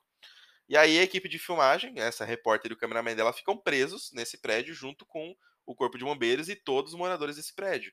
E aí eles começam a filmar, tipo, o que tá acontecendo ali, sacou? Tipo, é uma questão de quarentena. O que, que tem aqui dentro? sacou? Que pode fazer mal. É um vírus? É um. O que, que é? Aí eles começam a continuar as filmagens, tipo, vamos filmar para ver se a gente pega alguma coisa, entendeu? A gente é os primeiros aqui, vai que a gente pega alguma coisa sinistra aqui para nossa reportagem, sacou? Não tem muito o que fazer, você tá preso. E aí eles vão até essa mulher que tava que chamaram para atender e tal, ela tá meio que zumbi, ela tá meio com alguma infecção que não sabe o que que é, e aí, mano, começa a passar de um por um dos moradores daquele prédio, Começa, é tipo um vírus, tipo um vírus zumbi, entenda como um vírus zumbi. E aí começa, mano, a galera toda se infectada lá dentro e eles estão presos, ninguém entra, ninguém sai. E aí começa aquela putaria toda, né, de, do, do filme de terror, né, eles começam a fugir, a, a moça, a repórter e o cameraman começam a fugir também pra tentar se salvar, né. E aí no final do filme acontece um bagulho lá que eu não vou falar porque vai estragar, mas é, o filme ele é muito bom, cara, muito bom é, faz sentido, você vê que faz sentido ele estar filmando a parada, sacou? Não é uma questão jogada, entendeu? Eles estão filmando porque eles são uma, é uma repórter e um cameraman, pô. Então eles estão filmando, faz sentido é, naquela situação.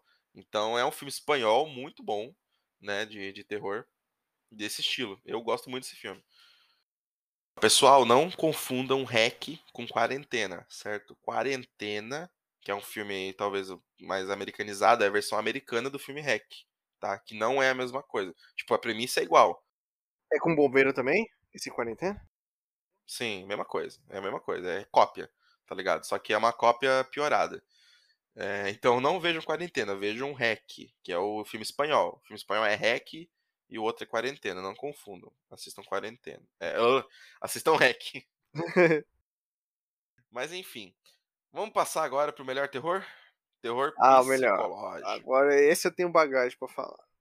Terror psicológico, pessoal, aquele terror que não tem como intuito te assustar, não tem como, como intuito fazer você pular da cadeira por causa de um jumpscarezinho, mas o intuito dele é ferrar com a sua cabeça, é fuder teu cérebro, fazer você ficar pensando, você ficar se questionando, tá ligado? Te deixar aflito, te deixar com angústia, te deixar com, com tudo, com medo, tudo menos susto. O que ele não entrega é susto, mas o resto ele entrega né, um filme bem feito, né? Vamos, vamos levar aqui em consideração. Um filme bem feito de terror psicológico vai te dar todas essas sensações. Cara, o maior exemplo aí, talvez, um, que todo mundo conhece, acho que é o Iluminado do Stanley Kubrick. Esse é um clássico, né? Feito baseado no livro de Stephen King, né? O Iluminado é aquele filme que, mano, vai te deixar vários dias pensando, você vai ficar meio cabreiro com várias cenas. Uh, o estilo de filmar do Kubrick é muito, muito específico, né? Ele é muito bom, é um cara que manja, já se aventurou por vários gêneros, né? A gente viu. A gente tem um podcast aqui falando de 2001, Uma no Espaço, que é dele. É, o cara já se aventurou na ficção científica, no terror, né? É, no terror, Laranja Mecânica também é dele, né? Que é um. Não é terror, uhum. mas é ficção científica também, né? E. O Iluminado, cara, filmaço. Filmaço, acho que não tem muito o que dizer. Eu, como. Eu prefiro o livro, eu sou um cara que já li o livro e prefiro o livro, mas eu entendo o sucesso do filme. Tem seu mérito. Tem seu mérito. Jack Nicholson, ele é esculacha como ator, né? E nesse filme ele tá do caralho, mano. Porque a cena que ele quebra a porta com o machado é Clássica. uma das melhores do cinema. É uma cena icônica. O, o filme te instiga na questão do hotel, porque é um hotel isolado e não tem, tipo assim, eles precisam de um de um, um faxineiro, né, um zelador para ficar lá durante o inverno. E por que será que não fica muita gente lá, né? E por que será que contrataram tão rápido o, o Jack para ficar nesse hotel? Sacou? E aí, conforme o filme vai passando, você vai vendo que o hotel não, não é tudo aquilo, tem umas coisas bizarras acontecendo. Eh, o Jack só quer um lugar para poder escrever o livro dele e ele não consegue. Cara, é um filmaço aí de terror. Galera que viu sabe. Né? O Marçal também deve ter visto já. Já vi, já. É, mano, é um filme excelente, cara.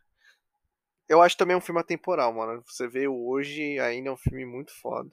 Não, ele é um filme muito bom, é, porque ele traz justamente isso, né? A tensão, o medo, o, o de ficar na sua cabeça. Tem um plot twist no final que é, é bem interessante, né? Que te bota para pensar, você fica pensando, tipo, como isso é possível.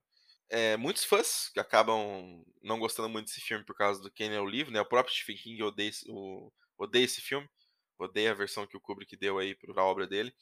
Eu vi os dois, já li o livro, já vi o filme. Eu acho que o filme ele é fiel até certo ponto, mas acho principalmente na parte final, na reta final ali, o desfecho ele é muito diferente. Né? O desfecho do livro é bem diferente do desfecho do, do filme. E eu entendo também a questão de adaptação, muita coisa não encaixa do livro, não vai encaixar no filme. E o Stanley Kubrick acabou meio que dando a visão dele, digamos assim, né, pro filme. E mesmo assim ficou ficou marcado aí, o povo todo lembra de Iluminado, lembra da atuação do, do Jack Nicholson, que é eternizada aí. A criancinha também, né? Tem várias cenas bizarras dela, tem um que a criança tá com uma faca na mão, tá falando meio grosso. É, fica na cabeça. Aquela cena do Jack Nixon também abraçando o espírito, de repente ele, ele olha pro espelho, a pessoa tá toda podre. Nossa, mano, bizarro. Ainda na mesma pegada tem o Sexto Sentido, do diretor Night Shyamalan.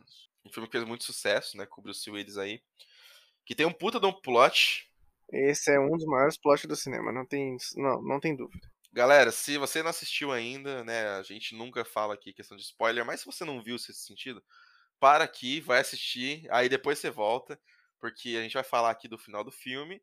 Tudo que acontece durante o filme, a gente descobre que o cara tava morto o tempo inteiro, mano. O psicólogo, né, do moleque, isso é louco. Bruce Willis. É, mano. No Bruce Willis, monstro na atuação também. É... A famosa frase, né, eu vejo gente morta. E aí tudo faz sentido, né? Porque ele, o menino realmente vê e o cara tá morto. Né? E aí no final você descobre. Cara, isso é incrível. Isso é muito bom, é um puta de um plot, né? E ficou famoso desse diretor aí que depois ele começou a querer fazer cada filme um plot foda também, né? Cada filme dele tem um plot foda. Eu prezo por isso, mano. Os diretores que fazem isso. Plot twist. Não, o cara é, é um diferencial, é um diferencial, sim. Não quer dizer que todos funcionam. Eu sei que tem é. filmes dele que não é grande coisa. Mas não sei se sentido funcionou, né? Muito bem. A galera lembra como um baita filme de terror psicológico aí que fica na ua cabeça. Você fica pensando, caralho, mano, o cara tava morto o tempo inteiro, como é que eu não percebi? Entendeu? E o filme dá várias, dá várias o filme pistas. dá várias pistas. o filme bom. dá várias pistas, mano. Tem uma hora que ele tá com a esposa no, no restaurante, ele fala com ela e ela não fala com ele. E aí você pensa, pô, ela deve estar tá puta com ele, tá brava com ele, alguma coisa. É. Aí de repente vem a conta na mesa, ele vai pegar a conta e ela pega primeiro que ele. E aí você fica tipo, mano, o que aconteceu? Mas na, quando você percebe que ele tava morto, ele não tava ali, né? É. Ela não tava vendo ele. Então o filme dá várias pistas de que ele tá morto e você não percebe, só percebe no, no final do filme. Quando vem a bomba, né? Muito foda, muito foda. Filmaço aí. Pra quem não viu, veja, né? Se você tá. Se você não se importa com spoiler, você já deve ter ouvido a gente falar o que acontece no final, mas. Uh, próximo filme aí, cara, do mesmo diretor, Sinais. É um filme que eu não vi. Marçal viu, o Marçal vai poder falar. Sinais é um filme que assombrou muitas crianças, com certeza. É, pena que o Thales não tá nesse podcast, pessoal, porque o Thales é outro que tem um cagaço desse filme. A gente já comentou várias vezes na escola. Se tem um filme que a gente caga, é esse. Porque, cara, quando eu assisti esse filme, eu era criança e eu sempre pirei em coisa de alienígena. Eu era aquela criança que ficava no YouTube procurando vídeo de OVNI, entendeu? Eu gostava muito dessas paradas. E aí, sempre quando você quando a gente vê vídeos de OVNI, é a mesma coisa, é plantação amassada lá, milharal envergado, por causa que, sei lá, apareceu é, OVNI, aí vem ufolo, os caras da ufologia averiguar o local, aí você vê que aquelas plantações têm radiação e os caralho, eu falo, mano, isso é muito louco, bicho. E aí veio em 2004, se não me engano, 2003, 2003 2004, não lembro, os sinais, justamente com essa proposta. E detalhe, nessa época era o boom da ufologia. Mano, você via vários vídeos no YouTube. Claro que o YouTube ainda estava começando nessa época, né? Era, é, já tinha YouTube, né? Eu acho que teve o boom do YouTube, já. mas já tinha já. E aí tinha muitos vídeos de, de ufologia na Record também, de, Domingo Espetacular. Tinha essa, essas matérias de, de ufologia. E aí, quando saiu os sinais, foi bem nesse boom de OVNI. Acho que eles pegaram, fizeram esse filme bem no momento apropriado. E o filme é justamente isso. Tem o Mel Gibson, né, como protagonista. Ele é um padre meio que aposentado, né, um padre que ele perdeu a fé dele depois que perdeu a esposa. E ele tem apenas o irmão e os filhos, né, que moram numa plantação de milho. E aí a plantação dele começa a ficar envergada, começa a criar uns, uns símbolos estranhos, né, no milharal. E aí é, começa a ter uns fenômenos inexplicáveis durante o filme. O cachorro começa a latir do nada durante a noite, entendeu? E o que acontece? O que eu acho foda nesse filme é basicamente aquela, aquela história do inimigo invisível, porque você, sem, você sabe que algo está acontecendo, mas você não vê. A gente quer ver os alienígenas o tempo todo e nunca vê, né?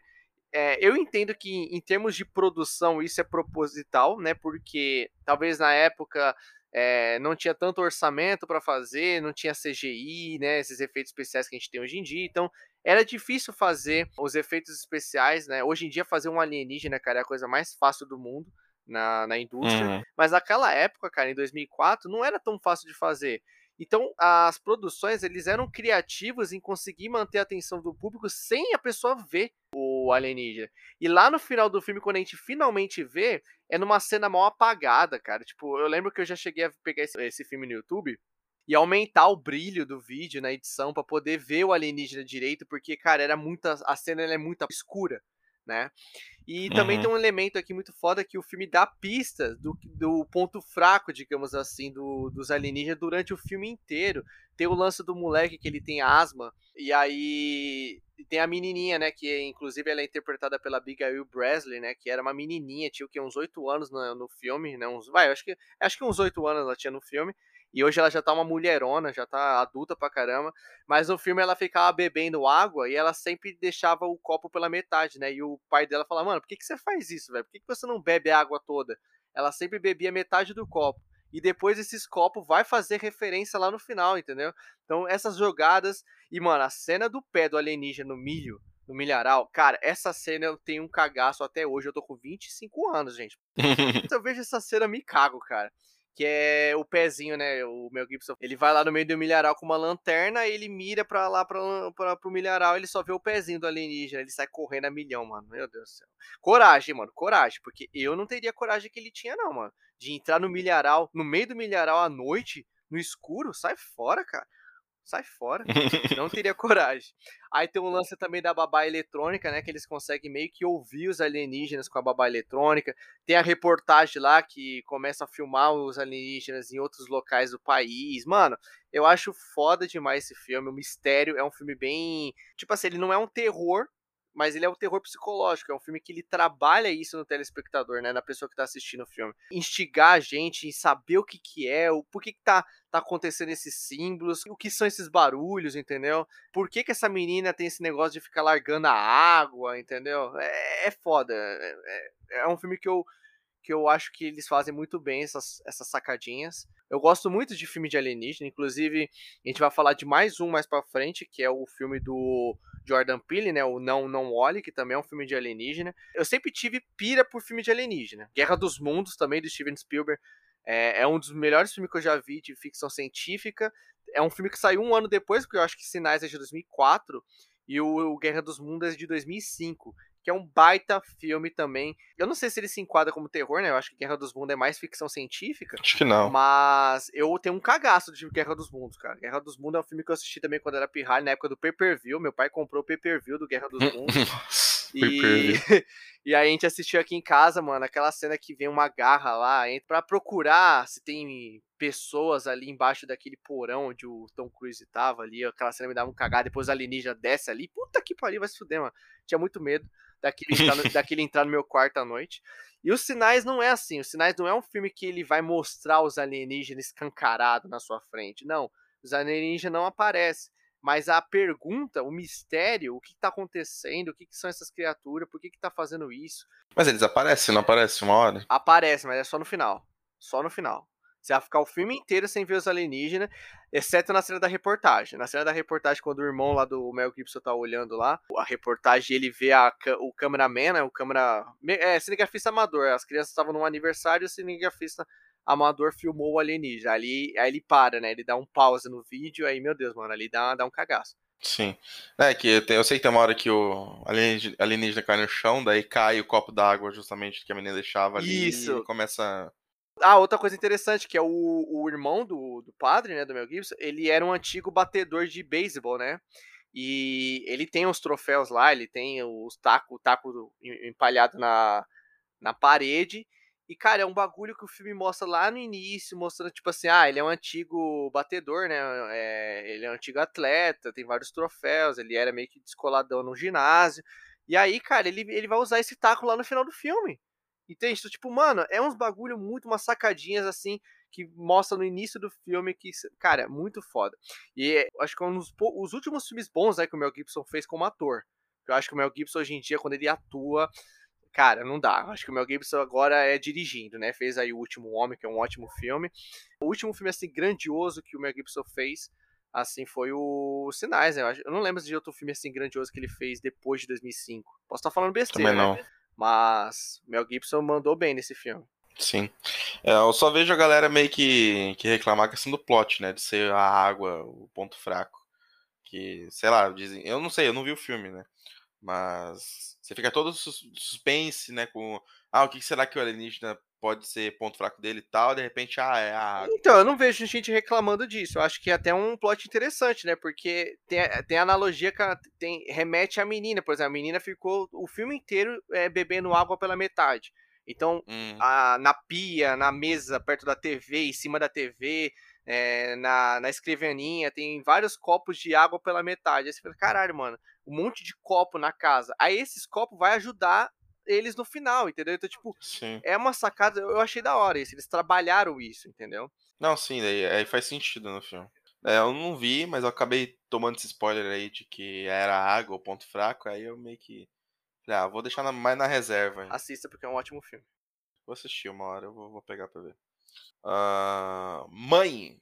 Não a minha, não a sua, mas o filme. Mano, esse filme é, é bom.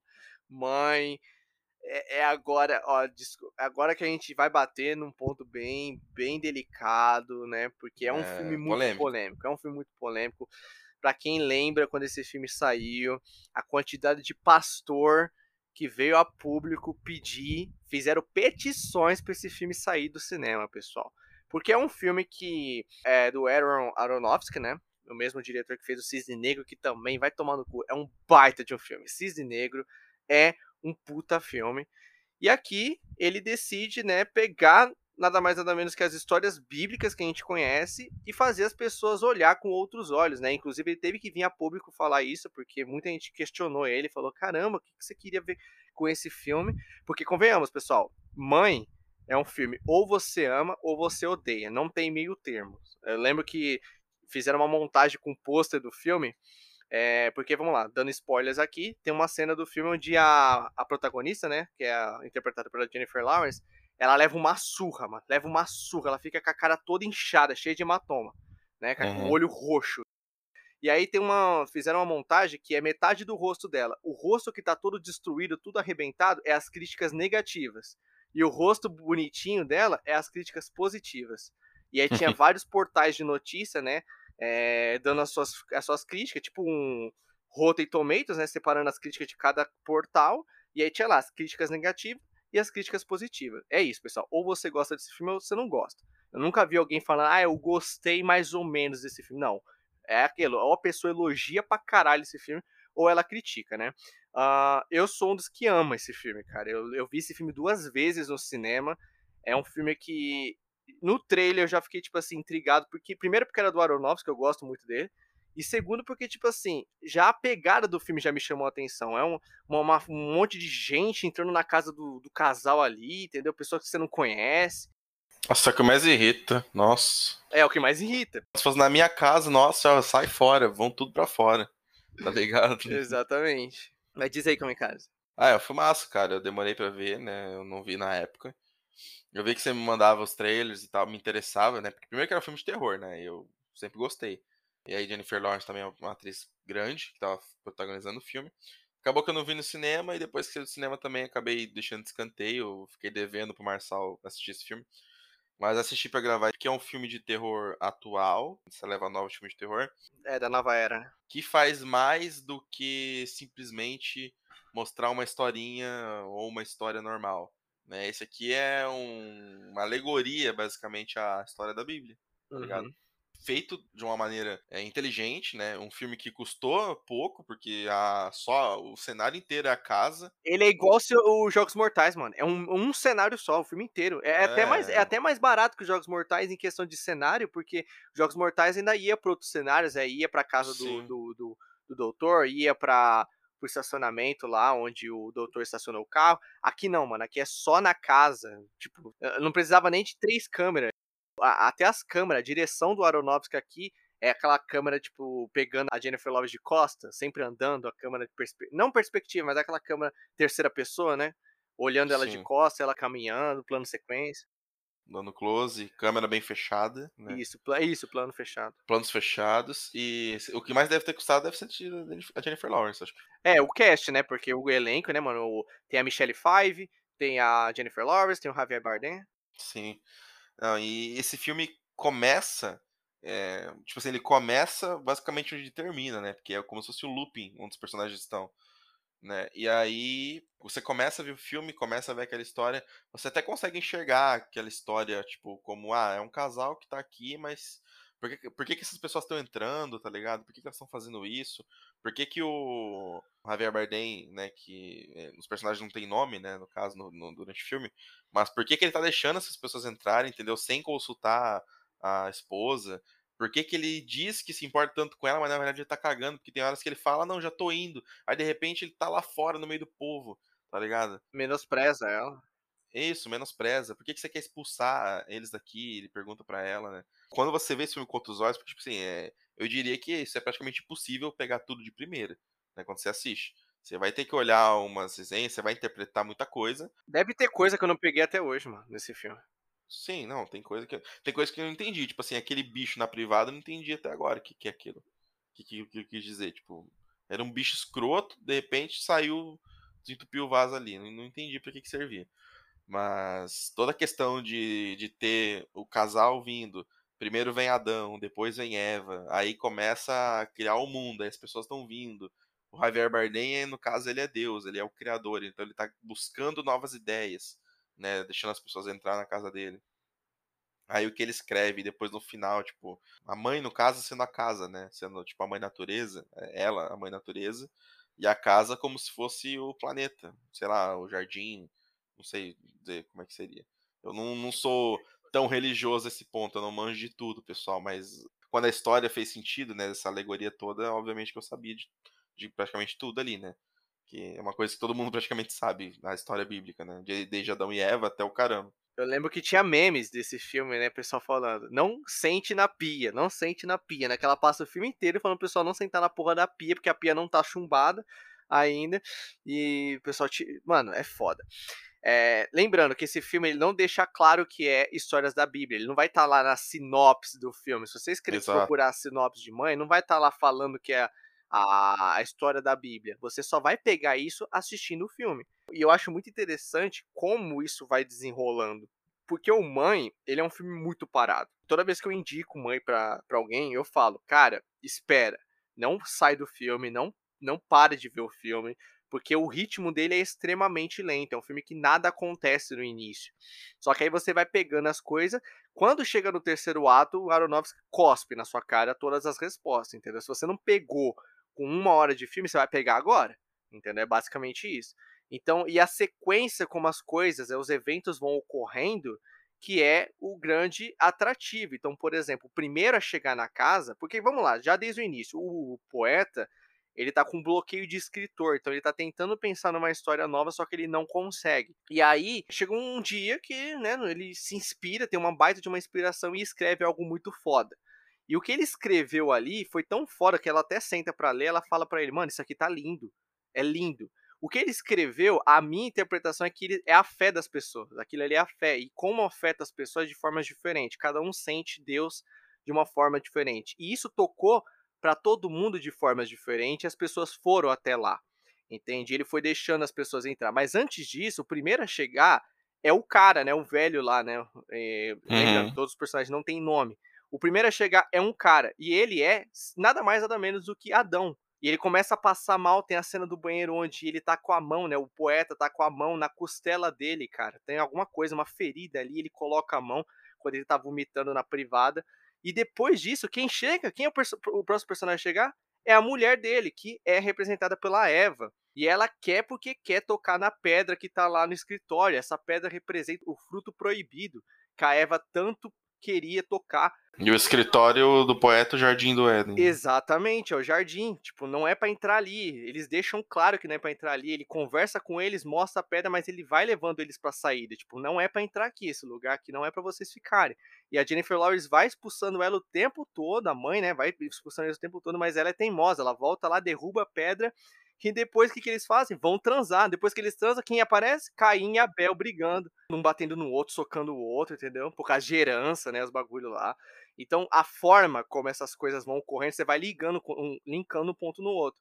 E aí, cara, o final, que eu acho, mano, um soco no estômago. O final desse filme é pesado. É pesado, pesado. É, é pesado em todos os aspectos. É pesado visualmente, ele é pesado. Ela é pesada no simbolismo e na filosofia, cara. Tem uma filosofia por trás desse filme, entende? Quando eu assisti Mãe, eu falei, a, analogia, a, a, a interpretação que eu tirei aqui é que basicamente Deus e o diabo, digamos assim, o bem e o mal, são basicamente as mesmas coisas. Porque que acontece? O poeta, ele chegou uma hora que ele aceitou todo mundo no paraíso, ele, ele perdoou todo mundo, ele corrompeu o lugar. A casa a mãe, na verdade, né, a Jennifer Lawrence, ela é, ela é a, a, representação da mãe natureza. E a casa é o local que ela queria proteger. A mãe sempre vai proteger o seu filho, sempre vai proteger o local, sacou? E, era, e ela tava lá desde o início do filme pintando a parede, consertando a casa, reparando a casa. E Deus estava trazendo todo mundo para dentro da casa, entendeu? Ele corrompeu o lugar, ele destruiu o lugar e ainda deu o filho, o filho dela é Jesus, sacou? A, o bebezinho que ela teve é a representação de Jesus. E eles quebram o pescoço do, do menino, cara, é uma cena muito pesada. Eu já falei para vocês, fórmula do terror é matar criança. Quando você machuca criança, é uma cena pesada. Sacou? É uma cena que é, é, dá uma coisa na gente quando a gente assiste aquilo, cara. Eles quebram o pescoço da criança, do bebezinho. E o que, que eles fazem depois? Começa a comer e beber, que né, referência à Santa Ceia, né, comer o corpo de Cristo e o sangue de Cristo. Então, uhum. cara, o que o Aronofsky faz aqui é uma sacanagem, mano, tipo, uma sacanagem tipo assim, positiva que eu falo. A mente desse cara, eu fico imaginando como esse cara pensou nisso. E o que ele faz aqui não é simplesmente pegar a sua fé e fuder com ela, abalar a sua fé ou fazer ou te desrespeitar como os pastores aí de plantão estavam falando sobre o filme, né? A ideia aqui é simplesmente pegar o que você conhece e fazer você ter uma outra interpretação. Por exemplo, Noé lá do Russell Crowe, não é a ideia daquele filme não é fazer uma nova representação de Noé, não, é fazer uma história contada de outra forma. Então, essa é a ideia aqui, e vou falar pra você, eu sou totalmente aberto a outras interpretações. Eu sou aberto a isso. Eu acho que o Aronofsky fez isso genialmente. É um filme que eu gosto muito, sacou? Eu arrisco dizer que é um dos meus terrores favoritos, entendeu? É Mãe, cara. É um filme que eu, que eu curto pra caramba. Com certeza um dos filmes mais geniais aí dos últimos tempos, eu acredito, porque é uma ideia foda que difícil de acreditar que vem do nada, assim, na cabeça do cara. Com certeza o cara sonhou com essa porra, não é possível toda essa questão bíblica que tá aí, eu também sou aberto a novas interpretações, entendeu? Eu sou um cara católico, mas Não sou muito frequentador de igreja, mas, cara, totalmente, totalmente aberto a qualquer outra interpretação que tiver. Deixa eu te perguntar uma coisa. Você assistindo Mãe, por acaso você parou de crer em Deus? Você parou de acreditar na Adão e Eva que você acredita? Não, não, em nenhum momento me senti desrespeitado nem nada.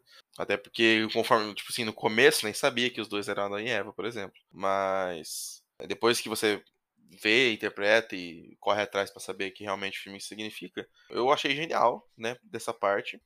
E também porque é a visão do cara, entendeu? Ele tem como mostrar a visão dele através de um filme.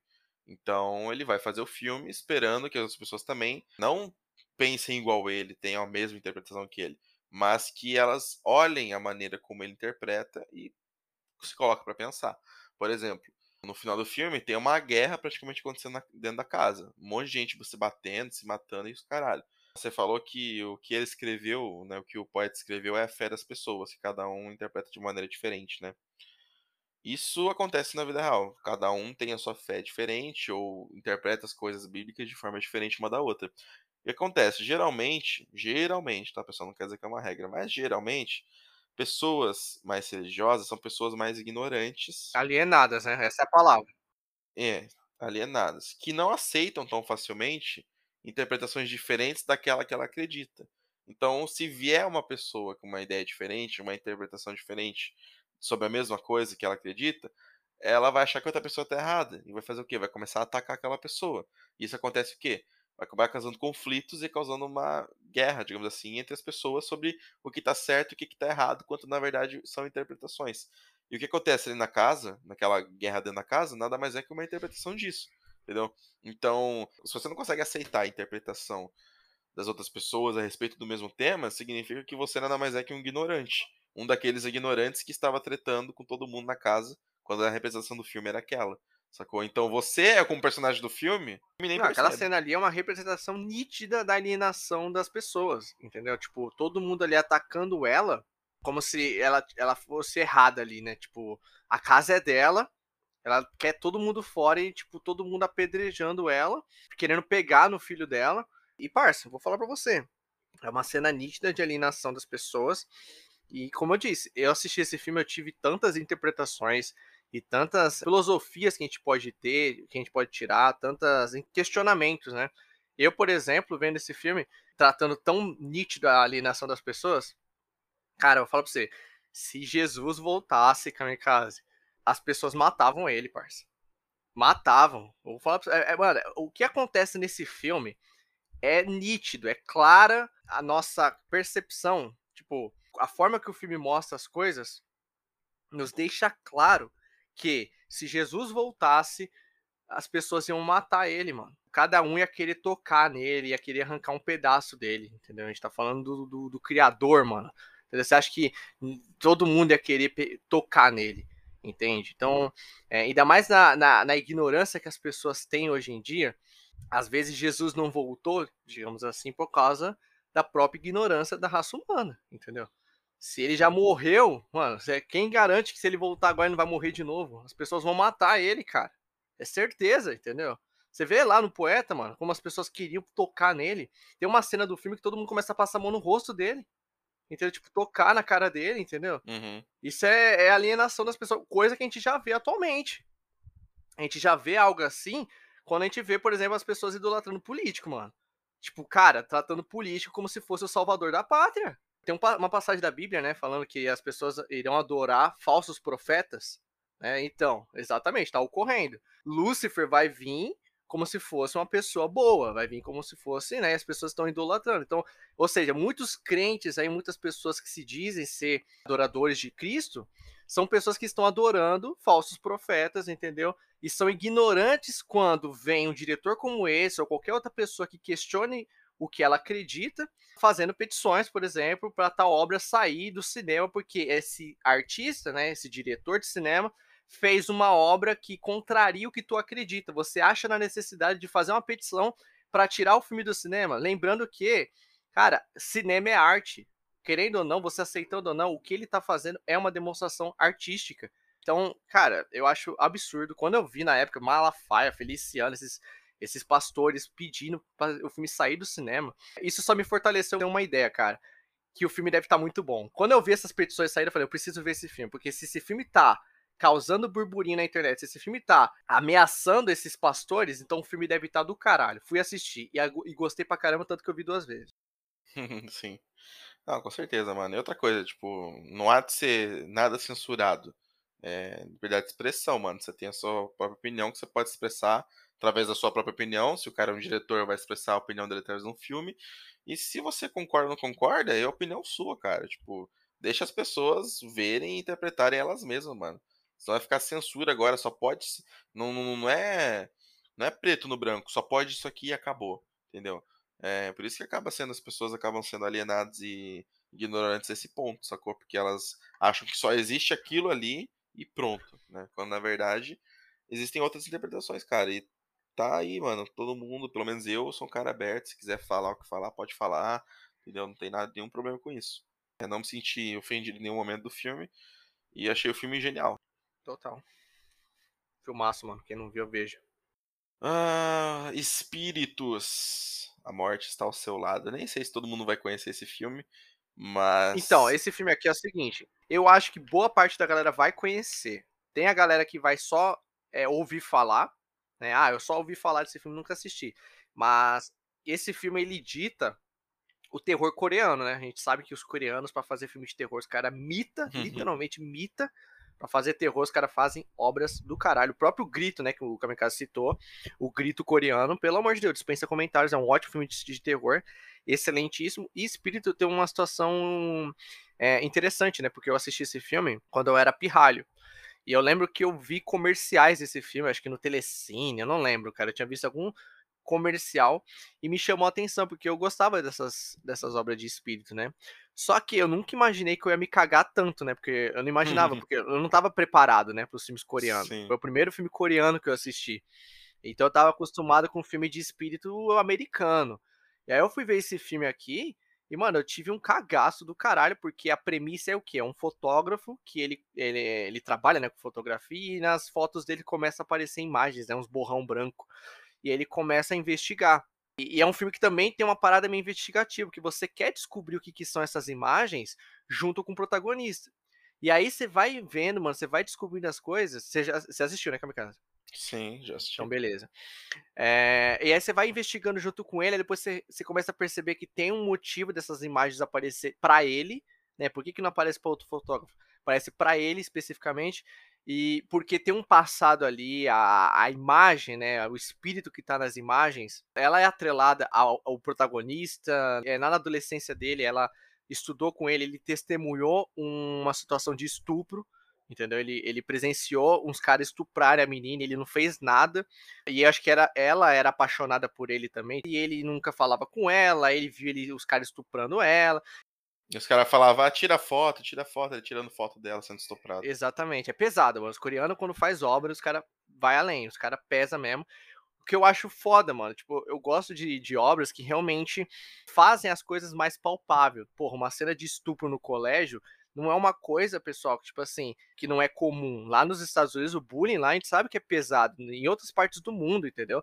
Lá na, no Japão não é diferente, entendeu? O bullying lá nesses lugares são pesados e o filme mostra isso. Então, torna, querendo ou não, a obra mais palpável. E aí, eu acho que o filme trabalha isso tão bem e cativa a gente com a obra a ponto de, tipo assim, a gente realmente entender o porquê o espírito tá atormentando o cara. E o plot no final, parça, eu acho do caralho, né? Eu vou spoiler com certeza, porque esse, esse podcast a gente falou de diversas franquias. Se você tá aqui escutando ainda, a gente presume que você tenha assistido boa parte delas. A gente vai falar aqui o plot. A gente falou do sexto sentido, não vai falar de espíritos o plot que de, de determinado momento do filme o protagonista ele começa a sentir fortes dores nas costas, inclusive ele vai no ortopedista, ele vai no médico, aí ele fica até com uma faixa, né, o tipo, fica com uma faixa no pescoço lá, né, para aquele, aquele, eu não sei o nome do negócio, esqueci, me faltou, me, me fugiu a palavra. É o nome daquele negócio que repousa o pescoço, né? Pra, pra quem tá com torcicólogo. E aí, quando a câmera dele cai no chão, bate uma foto dele, e aí ele vai pegar a foto, o espírito tá nos, nas costas dele. Inclusive, essa imagem, ela atormentou muita gente na internet, porque eu lembro que tinha muita gente que nunca tinha assistido o filme, mas já tinha visto essa cena na internet. E eu já vi muita gente falando, cara, que filme é esse, porra? Perguntando, né, com dúvida de que filme que é. essa cena que todo mundo já deve ter visto em algum momento na internet é desse filme, Espíritos, a morte está ao seu lado. O espírito tá montada em cima dele, né? E isso basicamente vai se tornar a condenação dele, mano. Ele vai ficar com essa, esse encosto, digamos assim, nele por toda a vida. Tanto que eu acho que a namorada dele até separa dele, não separa no final? Sim. Eu não lembro. Acho que sim, se não me engano, sim. É que depois do. Depois desse plot aí, ele. Ele acaba indo tipo pro manicômio. É, acho que ele fica louco, né? É, e aí o, o filme mostra ainda no final, por um reflexo, o reflexo da porta da, da sala dele, que o espírito ainda tá nas costas dele, que vai ficar ali. É, é um encosto. E era o motivo das dores dele. É uma cena que, acho que é, é, do final, que é uma cena que ele tá puto, porque acho que ele não conseguiu desvendar, alguma coisa que aconteceu, ele tá puto, daí ele pega a câmera, joga a câmera no chão e daí bate a foto. Né? É, dele. E aí, quando ele vê, o espírito tá, tá montado sobre o ombro dele. E né? detalhe, pessoal, esse filme é antigo, não era câmera digital. A câmera dele era aquela câmera que revelava na hora, né? Tipo, você é. tirava a foto. E detalhe, a câmera dele, ele tinha essa câmera, né? Que é aquelas que revela na hora, mas a outra câmera dele, que é a que ele usava em trabalho, tinha que revelar. Ele tinha um local lá que ele ia lá para revelar a foto. Então, tipo assim, é um filme já antigo. Tem uma cena nessa, nesse lugar de revelação que eu me caguei. Me caguei. olha, que eu, olha que eu sou. Não sou tão cagão assim hoje em dia. Mas tem uma hora que ele tá revelando as fotos, e aí do nada aparece alguém do lado dele, que não mostra quem é, mas aparece que tem alguém ali. Ele começa a falar com a pessoa, tipo, ah, fulano, acho que era a namorada dele. Eu fiz isso aqui, não sei o quê. Aí de repente ele sai, aí tocou o telefone, ele sai para atender e é a namorada dele. E aí ele, tipo, caralho, mas você não abriu a porta aqui na minha frente, cara? Tipo, era o, o espírito. Nossa, me caguei não. Falei, Mano, os coreanos mandam muito bem, cara. Me manda muito bem. Muito bom esse filme. Detalhe, pessoal, esse filme tem uma sequência, tá? Que é Espíritos 2.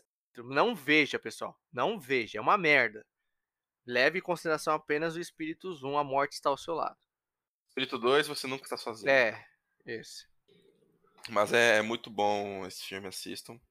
É, se prepare para levar uns cagaços. Certo, pessoal, vamos passar agora pro terror aí mais da atualidade, que a gente tem dois diretores aí meio de horror. Né? São, são os queridinhos do, do horror atualmente. Jordan Peele e o Ari Aster, né? Começando por Jordan Peele, que estourou na boca do povo com o filme Corra, que é um excelente, excelente filme de suspense. Não sei se devia ser um terror. É, tipo, eu colocaria o Jordan Peele mais como o cara dos suspenses, entendeu? Tipo, é, o Ari Aster é mais terror que ele. É, realmente. Com hereditário e tal, é mais terror. O Corre é realmente muito bom, é muito fechadinho a história, tá ligado? Os elementos do filme. Um elemento que ele coloca aqui que vai ser usado depois, sacou?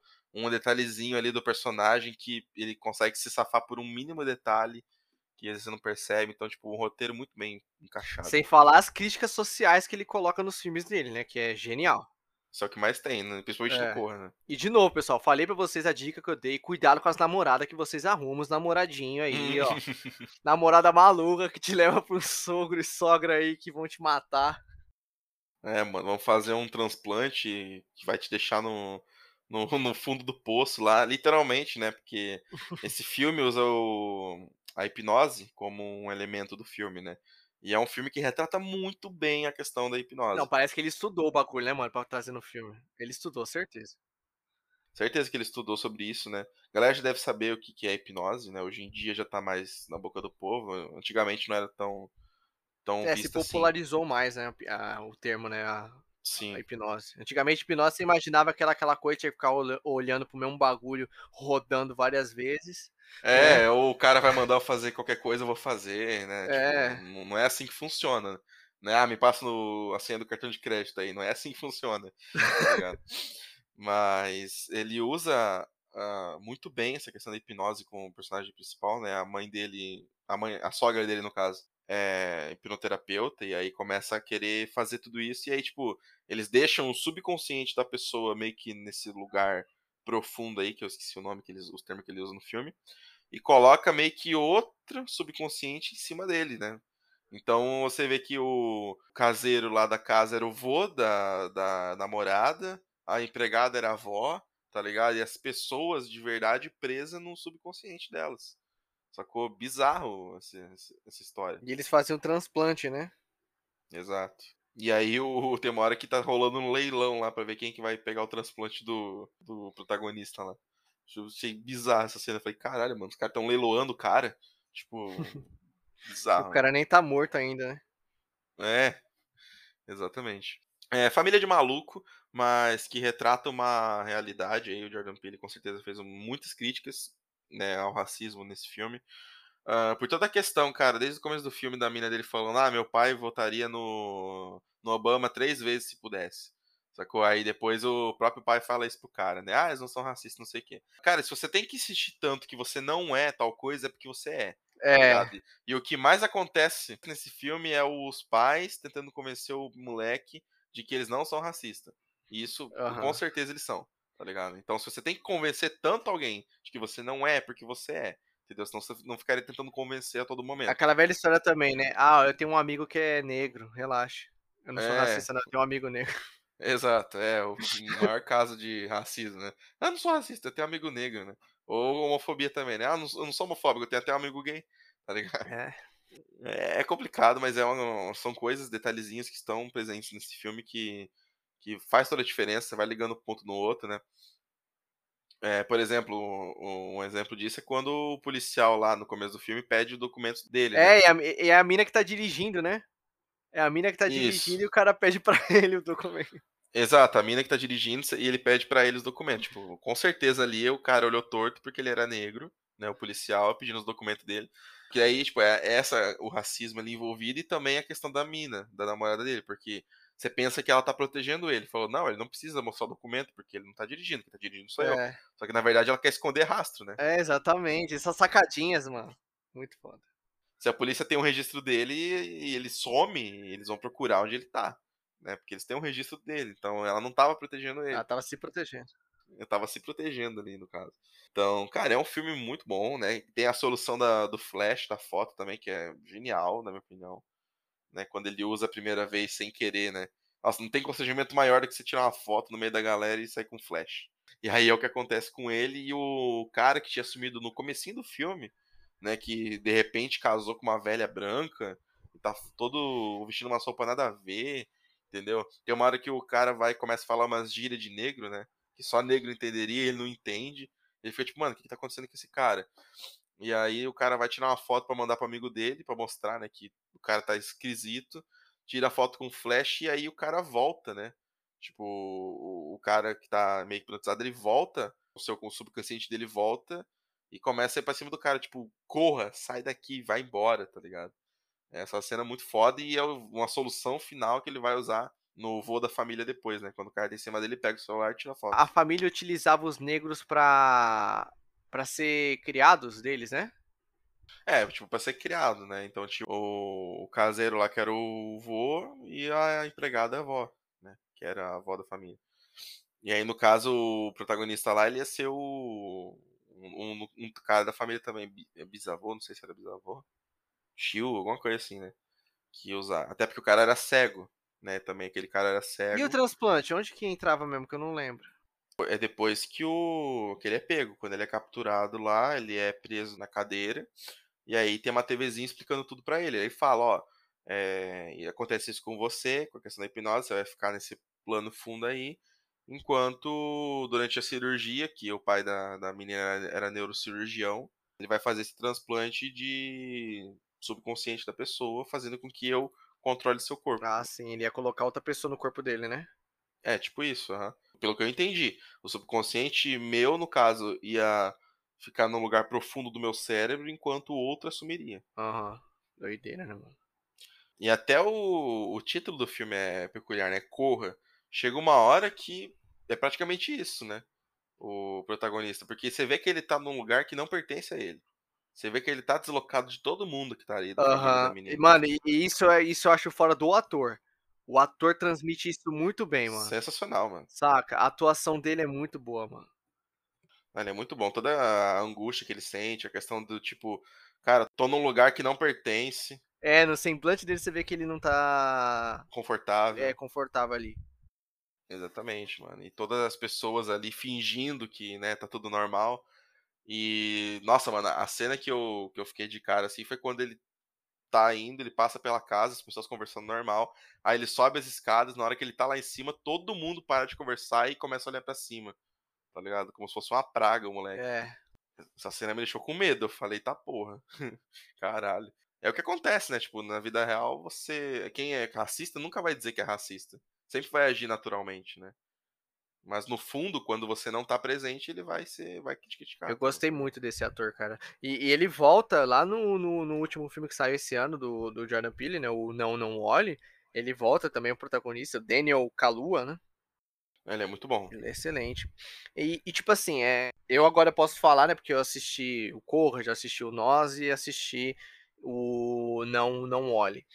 Eu posso dizer, tipo, o Corra ainda é o melhor, sem sombra de dúvida. Esse dispensa comentários. É, é o melhor filme de todos esses que o, o Jordan Peele fez. Mas, mano, eu vou falar pra você, eu curti demais. Eu curti muito o Não Não Olhe eu, tipo, superou muitas minhas expectativas. Eu imaginava que eu fosse gostar, mas não imaginava que eu fosse gostar tanto. Porque, cara, depois de ter visto esses, eu fico. É, é, Corra, Não, Não Olhe e Nós. O Nós, para mim, foi o mais fraco até agora. Uhum. É, o Não, Não Olhe eu não assisti. Não, não, não consegui assistir ainda. Eu assisti o Nós. E até metade do filme eu até tava achando ele bem parecido com o Corra, assim, no, no quesito de qualidade. Tipo assim, eu tava questionando, caramba, será que esse filme vai ser melhor que o Corra? Mas ele foi para um caminho da qual eu até agora não, não entendi muito bem qual é daqueles clones, né, das pessoas, que não é só daquela família, era clone de todo mundo que tinha, né, que se depois eles vão pra, pra cidade e as pessoas estão mortas, entendeu? Tipo, o meu outro, o, o meu outro eu malvado me matou, tá ligado? Exatamente. Tipo assim, eu entendi a história, só que eu não senti um peso muito grande nessa história, comparado ao Corra e ao Não Não Olhe. O Não Não Olhe, eu vou falar mais um pouco, mas tipo, o nós, o que eu entendi é que, tipo, o governo, digamos assim, né? Os seres humanos, e eu vou colocar aí o governo, né? Tanto que a menina até dá uma referência, né? Ela fala: Você sabia que o governo tá colocando tal coisa na água para manipular as nossas mentes? A menina fala isso no carro. Uhum. Então, eu senti que ali foi uma indireta que o diretor deu à trama do filme. E lá no final, quando a clone da protagonista lá, né, a Lupita, ela fala que, ah, os seres humanos, digamos assim, vamos colocar o governo aí queria criar esses clones, né, para poder controlar as pessoas. Então, por exemplo, através do clone lá embaixo, eles iam controlar as pessoas lá em cima. Então, imagina, tipo assim, é, alguém tá controlando o seu clone, Kamikaze, e essa pessoa consegue te controlar.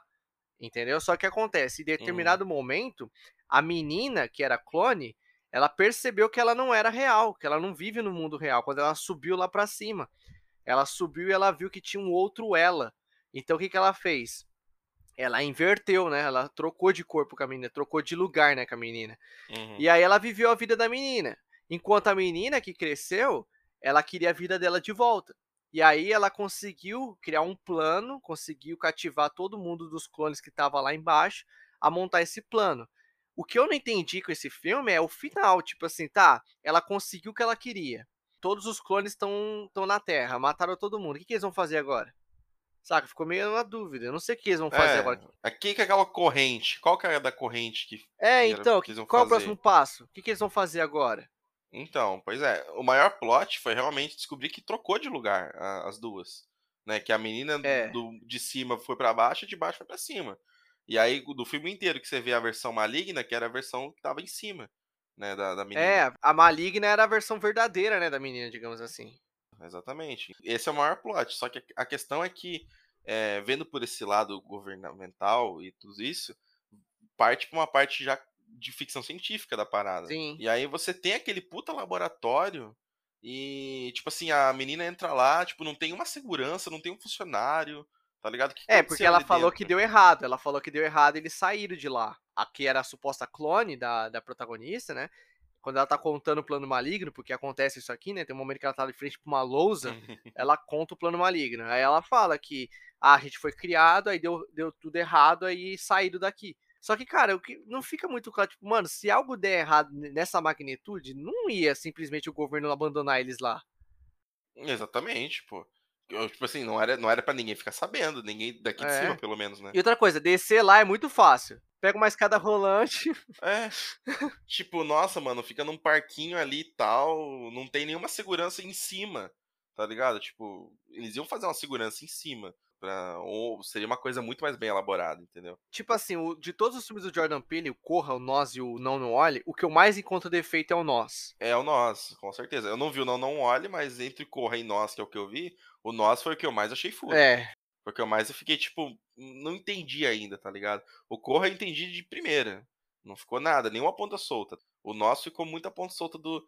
Principalmente a questão de ficção científica, tá ligado? Que o filme não não foi para esse caminho durante o filme, só foi para esse caminho durante o final. E aí no final você tem pouco tempo para explicar essa parte do que, que, realmente aconteceu ali. Outra coisa, mano, que eu não curti no Nós, né, além dessa parte de ficção científica, que não ficou muito bem explicada, né, a respeito de toda questão de governo e tal. Não, de, detalhe, governo é eu que, tô, eu que tô falando, porque eu peguei o que a menina falou lá, Sim. que, ah, o governo... Sabia que o governo tá colocando algo na água para manipular nossas, nossas mentes, né, manipular a gente, e o filme é justamente sobre manipulação, então eu tô atrelando ao governo, mas não fica claro isso, né, eu que tô falando. Sim, é uma interpretação, sim. É, a gente imagina que sim, né? Até porque quem faria toda aquela estrutura é. e tal. Hum, quem faz isso é quem tem poder.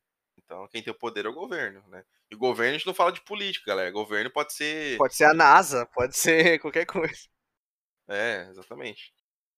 Mas, cara, outra coisa que eu, que eu me questionava muito durante o filme: questões lógicas. Tipo assim, tudo bem, tem a questão da protagonista falar demais, né? Contar o plano maligno. Quando a família invade a casa da. A família maligna invade a casa da também família. Também tem o plano maligno. Ela, na primeira vez, também tem o plano maligno. A Lupita do mal senta e começa a explicar.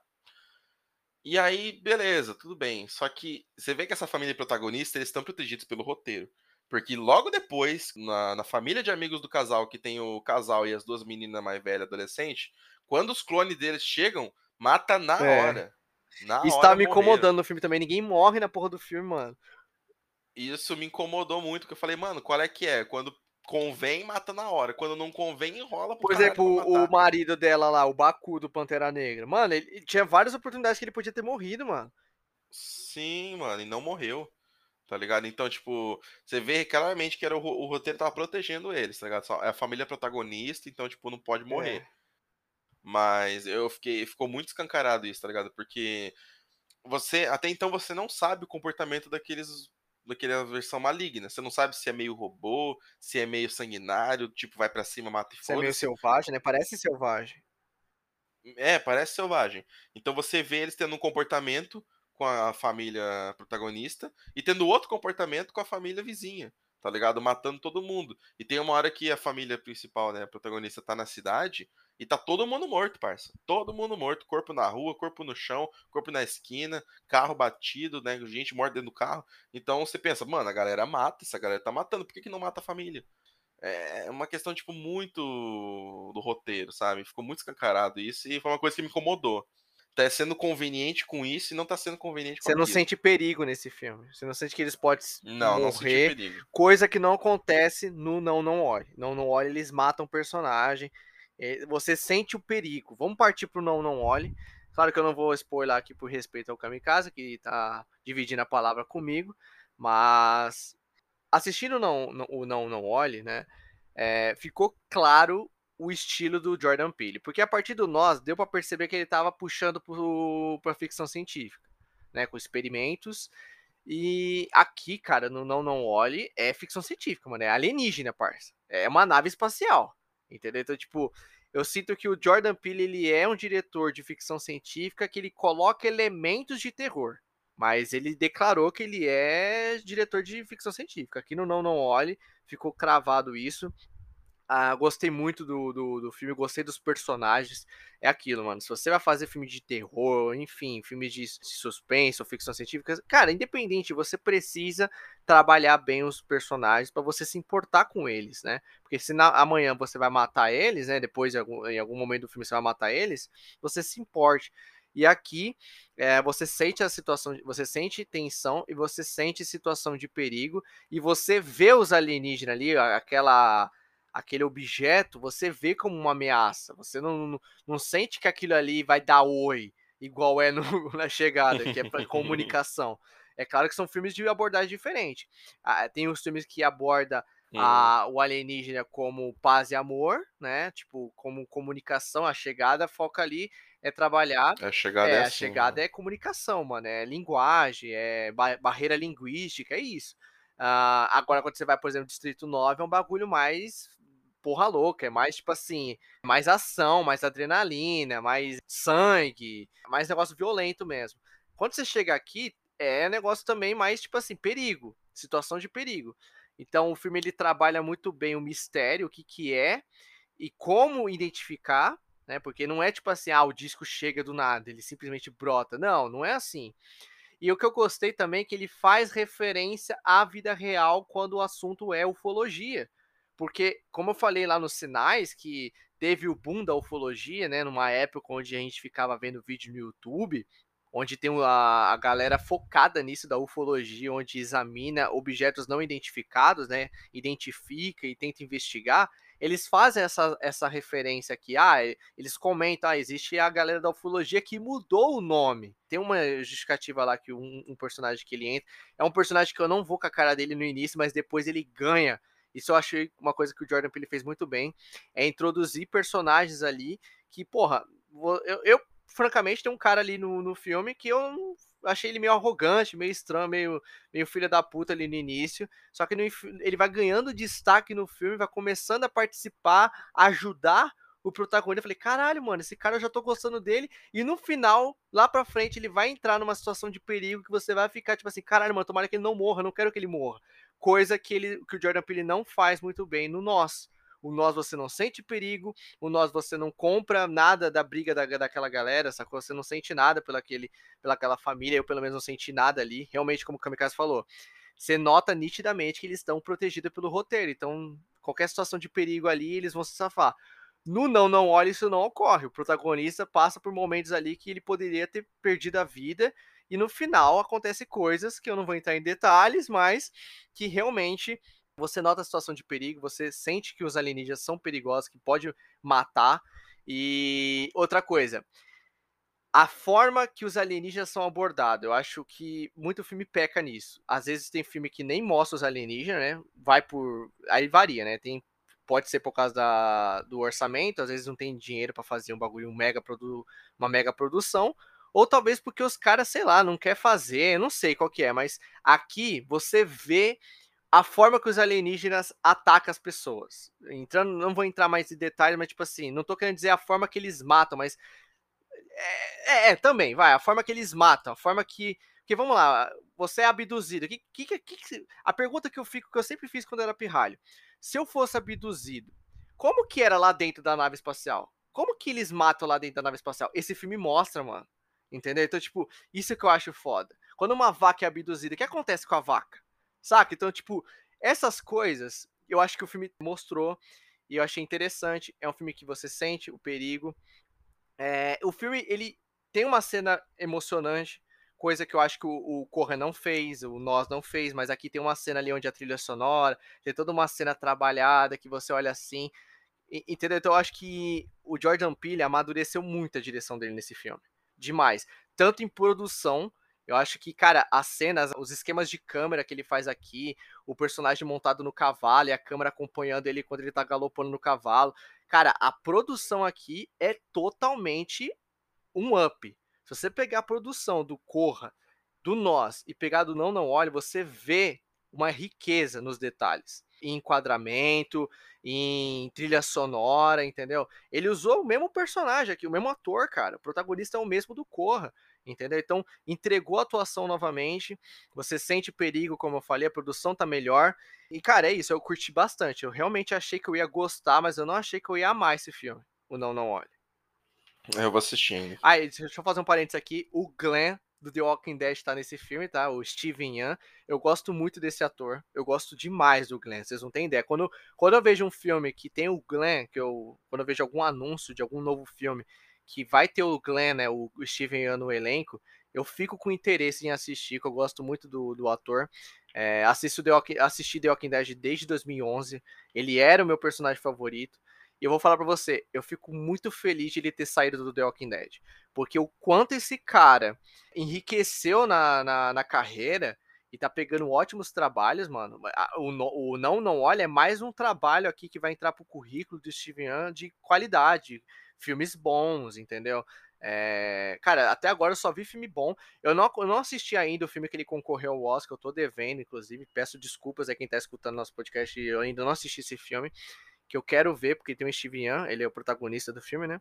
Mas eu vi o Okja, vi aqui o, o Não Não Olhe. Cara, apesar que ele não é personagem grande, né? Ele é um personagem coadjuvante aqui. Mas o momento que ele aparece, ele é, é, interessante, sei lá, eu vejo o Glenn nele, né? Então eu, eu gosto de ver o Steven em tela. E tem um, um, flashback que mostra ele criança aqui, e enfim. Cara, é um filmaço. Assista Kamikaze, por favor, e depois me diga o que você achou. Vou assistir, com certeza. Uh, beleza, Jordan Peele aí, com essa trilogia aí que ele fez, tá se consagrando já no cinema, né? É um queridinho já da atualidade. Uh, outro queridinho que surgiu em 2018 foi o Ari Aster, com Hereditário. Hereditário foi o primeiro filme que ele dirigiu na carreira inteira dele. E vendo o filme nem parece que foi a primeira direção é. dele. De tão bom que é, o quão bom ele executou. Não parece um terror amador. Não, não parece um terror amador. Parece um filme de superprodução, de um super diretor, mas foi o primeiro trabalho dele, foi Hereditário. E esse é um filme que conquistou a crítica e o público, cara. Porque, né, assim como os filmes do Jordan Peele também, né, conquistaram crítica e público, o Ari Aster com o Hereditário também. Porque Hereditário é um, um ótimo exemplo de filme de terror psicológico também. Um filme que eu assisti e ficou na minha cabeça durante dias ali. Eu fiquei pensando no, no que eu assisti. Porque é um filme que tem, é de certa forma, um filme sobrenatural, de terror psicológico. Mas também não é aquele filme que vai te assustar, entendeu? Então, tem muita gente que. Eu vejo gente que critica, por exemplo, Hereditário, porque hoje em dia tá no. tá famoso os filmes do James Wan, né? Invocação do Mal, os filmes dos Invocaverso aí, que a maioria apela pro jumpscare. E essa galera às vezes vai assistir, por exemplo, um Hereditário, achando que vai tomar sustinho, quando na verdade não vai tomar sustinho. Né? E aí ela critica o filme porque, ah, o filme nem parece de terror. Mas aqui, aqui é outro terror, parça. Aqui é um terror psicológico, é um terror que vai te botar pra pensar, tá ligado? É, e ele é um terror que choca. Esse filme é chocante, mas porque quando a menina perde literalmente a cabeça no poste, é bizarro, mano. É pesado, porque, é como eu falei, quando você machuca a criança, é pesado pra gente que tá assistindo. Cara, você pode pegar qualquer filme. O Mãe, que a gente citou, que, mano, eles quebram o pescoço de um recém-nascido, parça, no filme. É pesado. Uh, aqui no, no Hereditário, a menina batendo a cabeça no poste e perdendo a cabeça. E depois tem uma cena mostrando a cabeça da menina no chão, cara. Vai se fuder. Exato, com mosca e os caralhos. É, cima, né? o It, a coisa, por exemplo, eu falo que aquele filme, ele. Eu, eu, cara, eu não sou muito fã de It, né? O 2, pelo amor de Deus, o 2 eu acho uma porcaria. Mas uma coisa que eu reclamo no It é o humor, né? A, o excesso de humor, que eu já vi os fãs do livro falar que é assim no livro, Marçal, beleza, mas eu acho que por mais que seja no livro, pessoal, às vezes você combinar terror com humor não, não fica muito bom. Inclusive no Nós eu senti muito humor também por parte do pai lá. Eu acho que não combina, cara, quando você fica é, mesclando humor com terror. Ou você tá tomando susto ou você tá rindo, cara. Os dois não dá. Só que, cara, a cena de abertura de It, a coisa, eu acho do caralho, que é basicamente o palhaço comendo o braço do moleque, arrancando o braço da criança ali, entendeu? Eu acho aquela cena de abertura muito foda. Sim, é, é foda. E esse filme aqui também é cheio de plot, né? Que o, o, primeiro plot é essa morte da menina, porque se você pesquisar hereditário aí no Google, você vai achar só foto dessa menina. Aí você pensa que ah, ela é protagonista do filme, tá ligado? Mas não, ela morre em 30 minutos. Todas as imagens que eu procurei desse filme tava lá, a menina. Chega lá, a menina morre com meia hora. Exato, a menina morre com meia hora de filme, e você fica tipo, ué, mas não era ela protagonista? O que, que vai acontecer agora?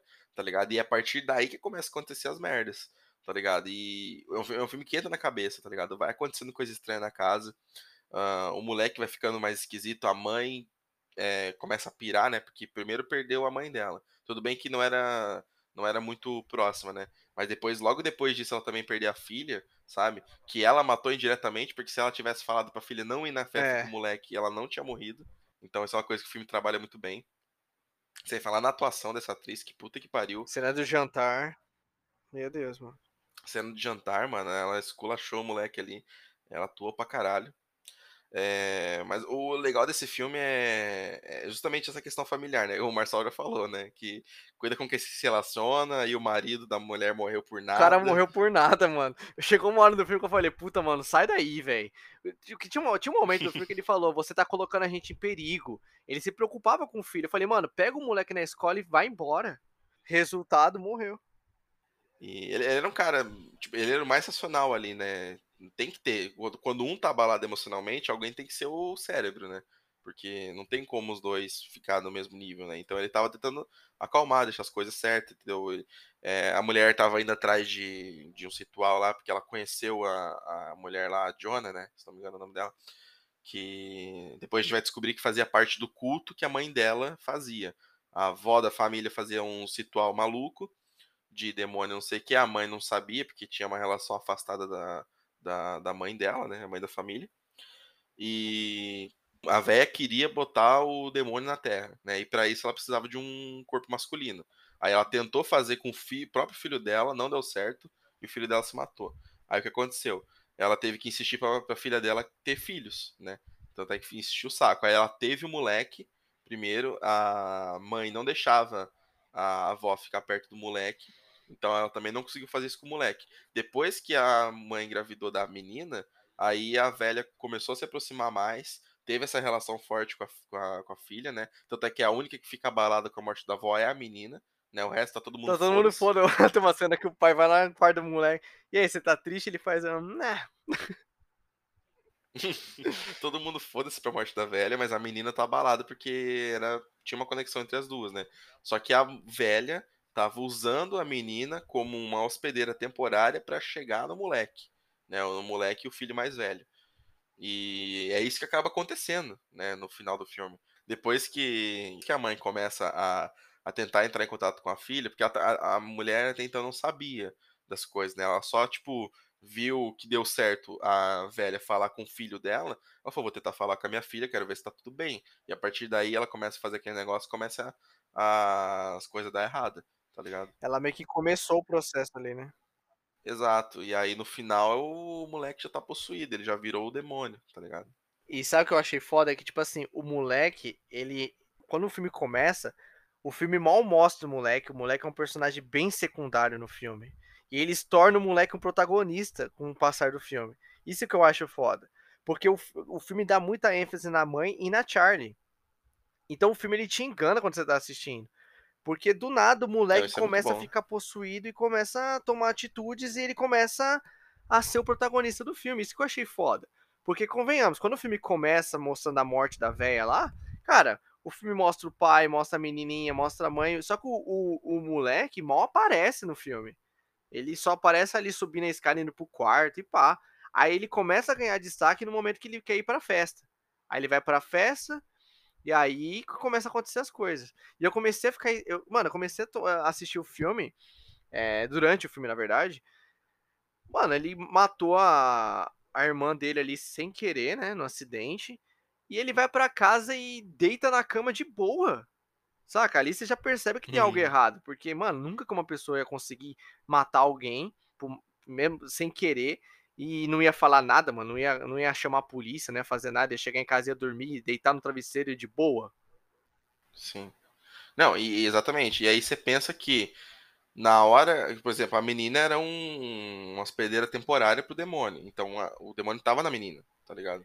E aí depois que ela morre, que é basicamente o que o demônio queria, né? Tipo, eu preciso que a menina morre para mim entrar no moleque. Você pensa que a partir de que ela morreu, ele foi pro moleque tá ligado? E ali começou. Ele sai do carro, vai dormir como se nada tivesse acontecido, ele tá meio em choque ainda, mas o filme faz você pensar que, tipo, o que aconteceu o moleque ali? Ele ficou tão em choque a ponto de não fazer nada, entrou em estado de choque total, né? Mas eu, na minha interpretação, o demônio já agiu nele ali, tá ligado? Já influenciou na mente dele, na minha opinião, entendeu? Logo depois da morte da menina. É, porque, tipo assim, quando ele mata a menina, a, dá um close no, no, no rosto dele e ele tá, tipo, chorando em choque. E ali eu senti que foi um, um, uma reação natural. Porque tem gente que realmente tem uma, tem uma atitude daquela, tipo, de congelar. E ele congelou ali. Ele tava chorando. Só que aí tem um momento que ele fala, tudo bem. E aí ele engata primeiro e vai embora. Com o carro. Aí ele, ele chega em casa e deita no travesseiro e dorme. Ali realmente já foi uma atitude meio estranha. Ninguém faria isso. Ele pelo menos eu imaginava que ele ia chegar em casa e contar para a mãe o que aconteceu. Mas não, ele deita no travesseiro, mano. Então eu acho que ali já tava possuído. Sim, não, ali já começa já começa a ter os comportamentos estranhos dele que ele vai ter durante o filme, né? Tipo, a cena no colégio que ele bate a cara na, na carteira, mano. Não, ali ele já tava no ápice. Ali foi depois que a mãe já fez contato, né? E atuou pra cacete o moleque ali. Hein? Um moleque muito bom de atuação, mano. Ele batendo a cabeça na, na, carteira e dizem que foi verídico. Que o ator realmente bateu ele a cabeça. Ele bateu a cabeça ali e esperneava. Ele esperneava de desespero. Sacou? Esperneava de desespero. Sim. Cara, a cena dele batendo a cabeça na carteira e a cena do jantar, onde os dois entregam a atuação ali. Os dois. O moleque uhum. e a uhum. mãe. Entendeu? Por isso que eu falo que o pai queimando ali na lareira, achei meio bosta aquela cena, porque, mano, nem parecia que tava sentindo dor. O velho. É, faltou um pouco de atuação dele ali. Faltou um pouquinho, né? Mas não deixa de ser chocante, né? Porque você não imaginava que ele ia morrer ali. Eu imaginava, cara. Eu imaginava, porque o jeito que ela falou com ele parecia uma despedida. Ela, ela, ela deu o livro na mão dele e falou: Amor, eu te amo, eu sempre te amei, eu sempre vou te amar. Tipo, mano, parecia uma despedida. Eu acho que ele sentiu que era uma despedida, tanto que ele deu meia volta e falou: Não, eu não vou fazer parte disso. Aí ela jogou o livro lá e eu sabia que ele ia queimar porque no livro tava um desenho dele. Ela falou que o desenho era do, do moleque, mas não era. O desenho era dele. Tinha o um desenho dele, era o rosto dele ali, com os olhos, com um X nos olhos. Então eu sabia que era ele que ia morrer. Pode crer. Né? Eu, na hora não peguei. Eu, eu, realmente achei que ela que ia morrer. Tá ligado? Na hora que ela jogasse o negócio no fogo, ela ia pegar fogo.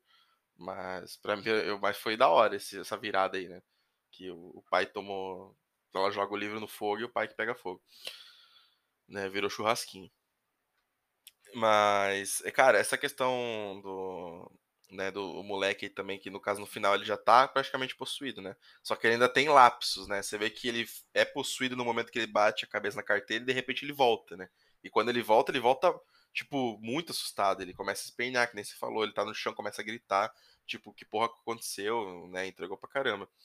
E na parte final, já, quando a, quando a mãe já tá possuída também, né? Que ela também já, já, já depois que ela matou o marido dela lá, né? Do fogo, ela já ficou totalmente bizonha. E aí descobre o corpo da velha lá no sótão, tá ligado? E aí na parte final, né? Já entrando no trecho final, quando o moleque tá sozinho na casa, que ele levanta, ele descobre o pai dele lá carbonizado. E a mãe já tá possuída também, de repente ela tá em cima, na, na parte de cima, eu achei do caralho. E aí começa a aparecer uns velhos pelados e você não entende, tipo, quanto. Não, o moleque correu pro porão, mano. Para. Muito clichê isso aí. Amanhã tá com ele e a porta da saída não. Não, é, ali eu acho que já tava condenado. Não acho que, que fazia muita diferença ele correr para fora. Não, ele tava condenado na nossa visão, né? Que tá assistindo o filme. A gente já sabe que ele ia, que ele ia, que ia dar ruim com ele. Sim. Vai pra, uma, pra ele. Pra, vamos lá, se colocando no lugar dele. Ele quer sobreviver. Não, sim, sim.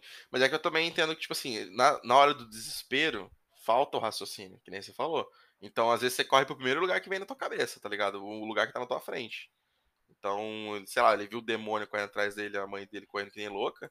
Ele correu pro primeiro lugar que apareceu. Eu, eu imagino, né? Que numa situação dessa você não. Foda que a família inteira morre, né? É, só sobra o moleque, né? A cena que a mãe dele se mata é pesadona também, quando ela tá cortando a própria cabeça. É. É, foi uma cena bem bizarra ali. Cara, a mãe, a mãe dela é mó, mó filha da puta, né? O cara fazia isso com a própria família, velho. A velha, né? Sim, não, a velha é a louca da cabeça, né? Que tinha esse ritual aí. E aí. Por isso que, filme, por isso que é hereditário, né? É. O nome do filme é hereditário. Mas, tipo assim, o moleque morreu mesmo, né? O, o capeta pegou o corpo dele, né? Pegou, sim. No, no final do filme lá, que quando ele tá no, no ritual lá com todos aqueles velho louco, ele já virou demônio ali. A galera começa a falar o nome do demônio, começa a endeusar. Salve Paimon, né? Que é o nome do demônio. Então ali ele já virou, já é o demônio em terra já. Já conseguiram fazer o ritual, né? O legal é que não tem final feliz, né, mano? É, é geralmente, no, pelo menos nos filmes de James Wan tem, né? Mas nesse aí já não teve. Eu gosto quando é assim também, quando tá tudo condenado aí. É, dá, é, dá mais, é mais assustador, tá ligado? Isso. Mas a questão da, desses velhos também, que era uma questão que eu ficava, mano, da onde esses velhos, mano, pelado, parecendo nada. E aí, tipo, se você voltar bem no começo do filme, no velório da velha, a mãe, quando vai discursar, ela fala que tem muita gente ali que ela nem conhece, né? Tem, nossa, tanta gente que eu nem conheço e tal, que deve ser amigos da minha mãe e tal, mas você vê esses velhos pelados, você vê lá no velório da velha. E depois eles vão aparecer lá no final como parte desse ritual. Sacada da hora. É uma sacada muito boa. Sacada da maquete também, que o filme começa mostrando meio que a casa e os personagens como uma maquete. Né? Quando entra no quarto do moleque a primeira vez, né, que o pai entra bem no começo do filme, é, parece uma maquete, né? Isso é uma demonstração da manipulação que a velha fez, mano. A velha, depois de morta, manipulou a família inteira. Sim. Pra fazer o ritual, entendeu? É, é um filmaço hereditário, ficou na minha cabeça durante os dias. É, eu fiquei pensando nesse filme, cara. Não sei se você ficou pensando. Eu muito, não, eu cara. Não, não, não, causou isso em mim, não. Mas eu acho um filme do caralho. É um filmaço, é um filmaço. Aquele barulhinho. Nem, nem eu sei fazer. Ah, a menina faz, né? Desistava. É, fica, fica na minha cabeça, hein. Uh, mas muito bom esse filme. É... Tem um outro filme desse diretor que eu, infelizmente, não pude assistir, mas vale citar aqui, que é o Midsommar. Né, que ele fez depois do Hereditário. Eu ainda não assisti, mas dizem que é muito bom também, né? Não, não vi ninguém falando mal desse filme. Dizem que é na mesma pegada, terror psicológico e tal. Uma hora eu vou assistir, mas fica a dica aí para quem não assistiu nenhum dos dois, assista, né? Que são os dois queridinhos aí do terror atualmente, são o Jordan Peele e o Ari Aster aí, que estão fazendo os filmes de terror voltar, né, ao, ao topo dos mais falados aí. Porque combinamos que nos anos 2000 aí teve muita porcaria, teve muito filme de terror que teve uma época que tava pra baixo, assim. Tipo, todo filme de terror era uma porcaria ou era remake, tá ligado? O tanto de remake que teve nesses anos 2000 aí de filme antigo, né, não tá no gibi. E só foi melhorar a situação quando veio o primeiro Invocação do Mal, que ali realmente foi um filme diferente, né? Que a gente até fez o, um podcast falando dos filmes do James Wan. E veio essa leva nova aí, vamos torcer para que continue assim, né? Porque foram filmes criativos, né? O Corra, o Hereditário, né, o Não Não Olho, Nós, foram todos filmes criativos, muito bons, que ficou na boca do povo e a gente precisa disso, precisa de ideias novas, né?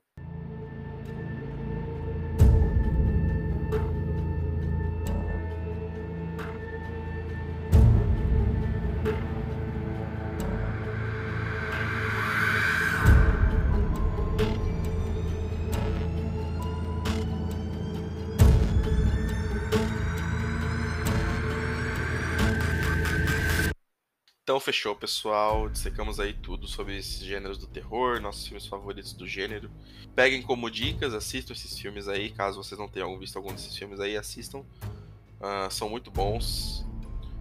Digam pra gente qual é o seu gênero de terror favorito, qual é o seu filme de terror favorito. Espero que vocês tenham gostado. Principalmente quem gosta de filmes de terror deve ter gostado bastante do que a gente falou aqui. Muitos filmes bons que a gente dissecou aí. E vamos ficar de olho no, Jordan Peele no Ari aí, qualquer filme novo que eles lançarem, a gente vai estar tá, com certeza assistindo e trazendo podcast para vocês sobre, sobre eles.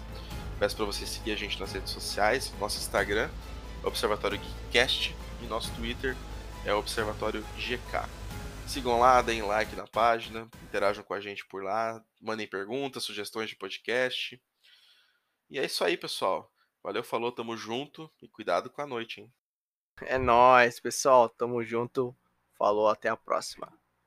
Sigam a dica do Marçal, cuidado com quem se relaciona. É, cuidado com quem se relacione, gente. Não vai morrer aí nas mãos de sogro e sogra, de namorada maluca, hein? Que fala com os espíritos. Tamo junto. Falou, abraço. Falou, é nóis.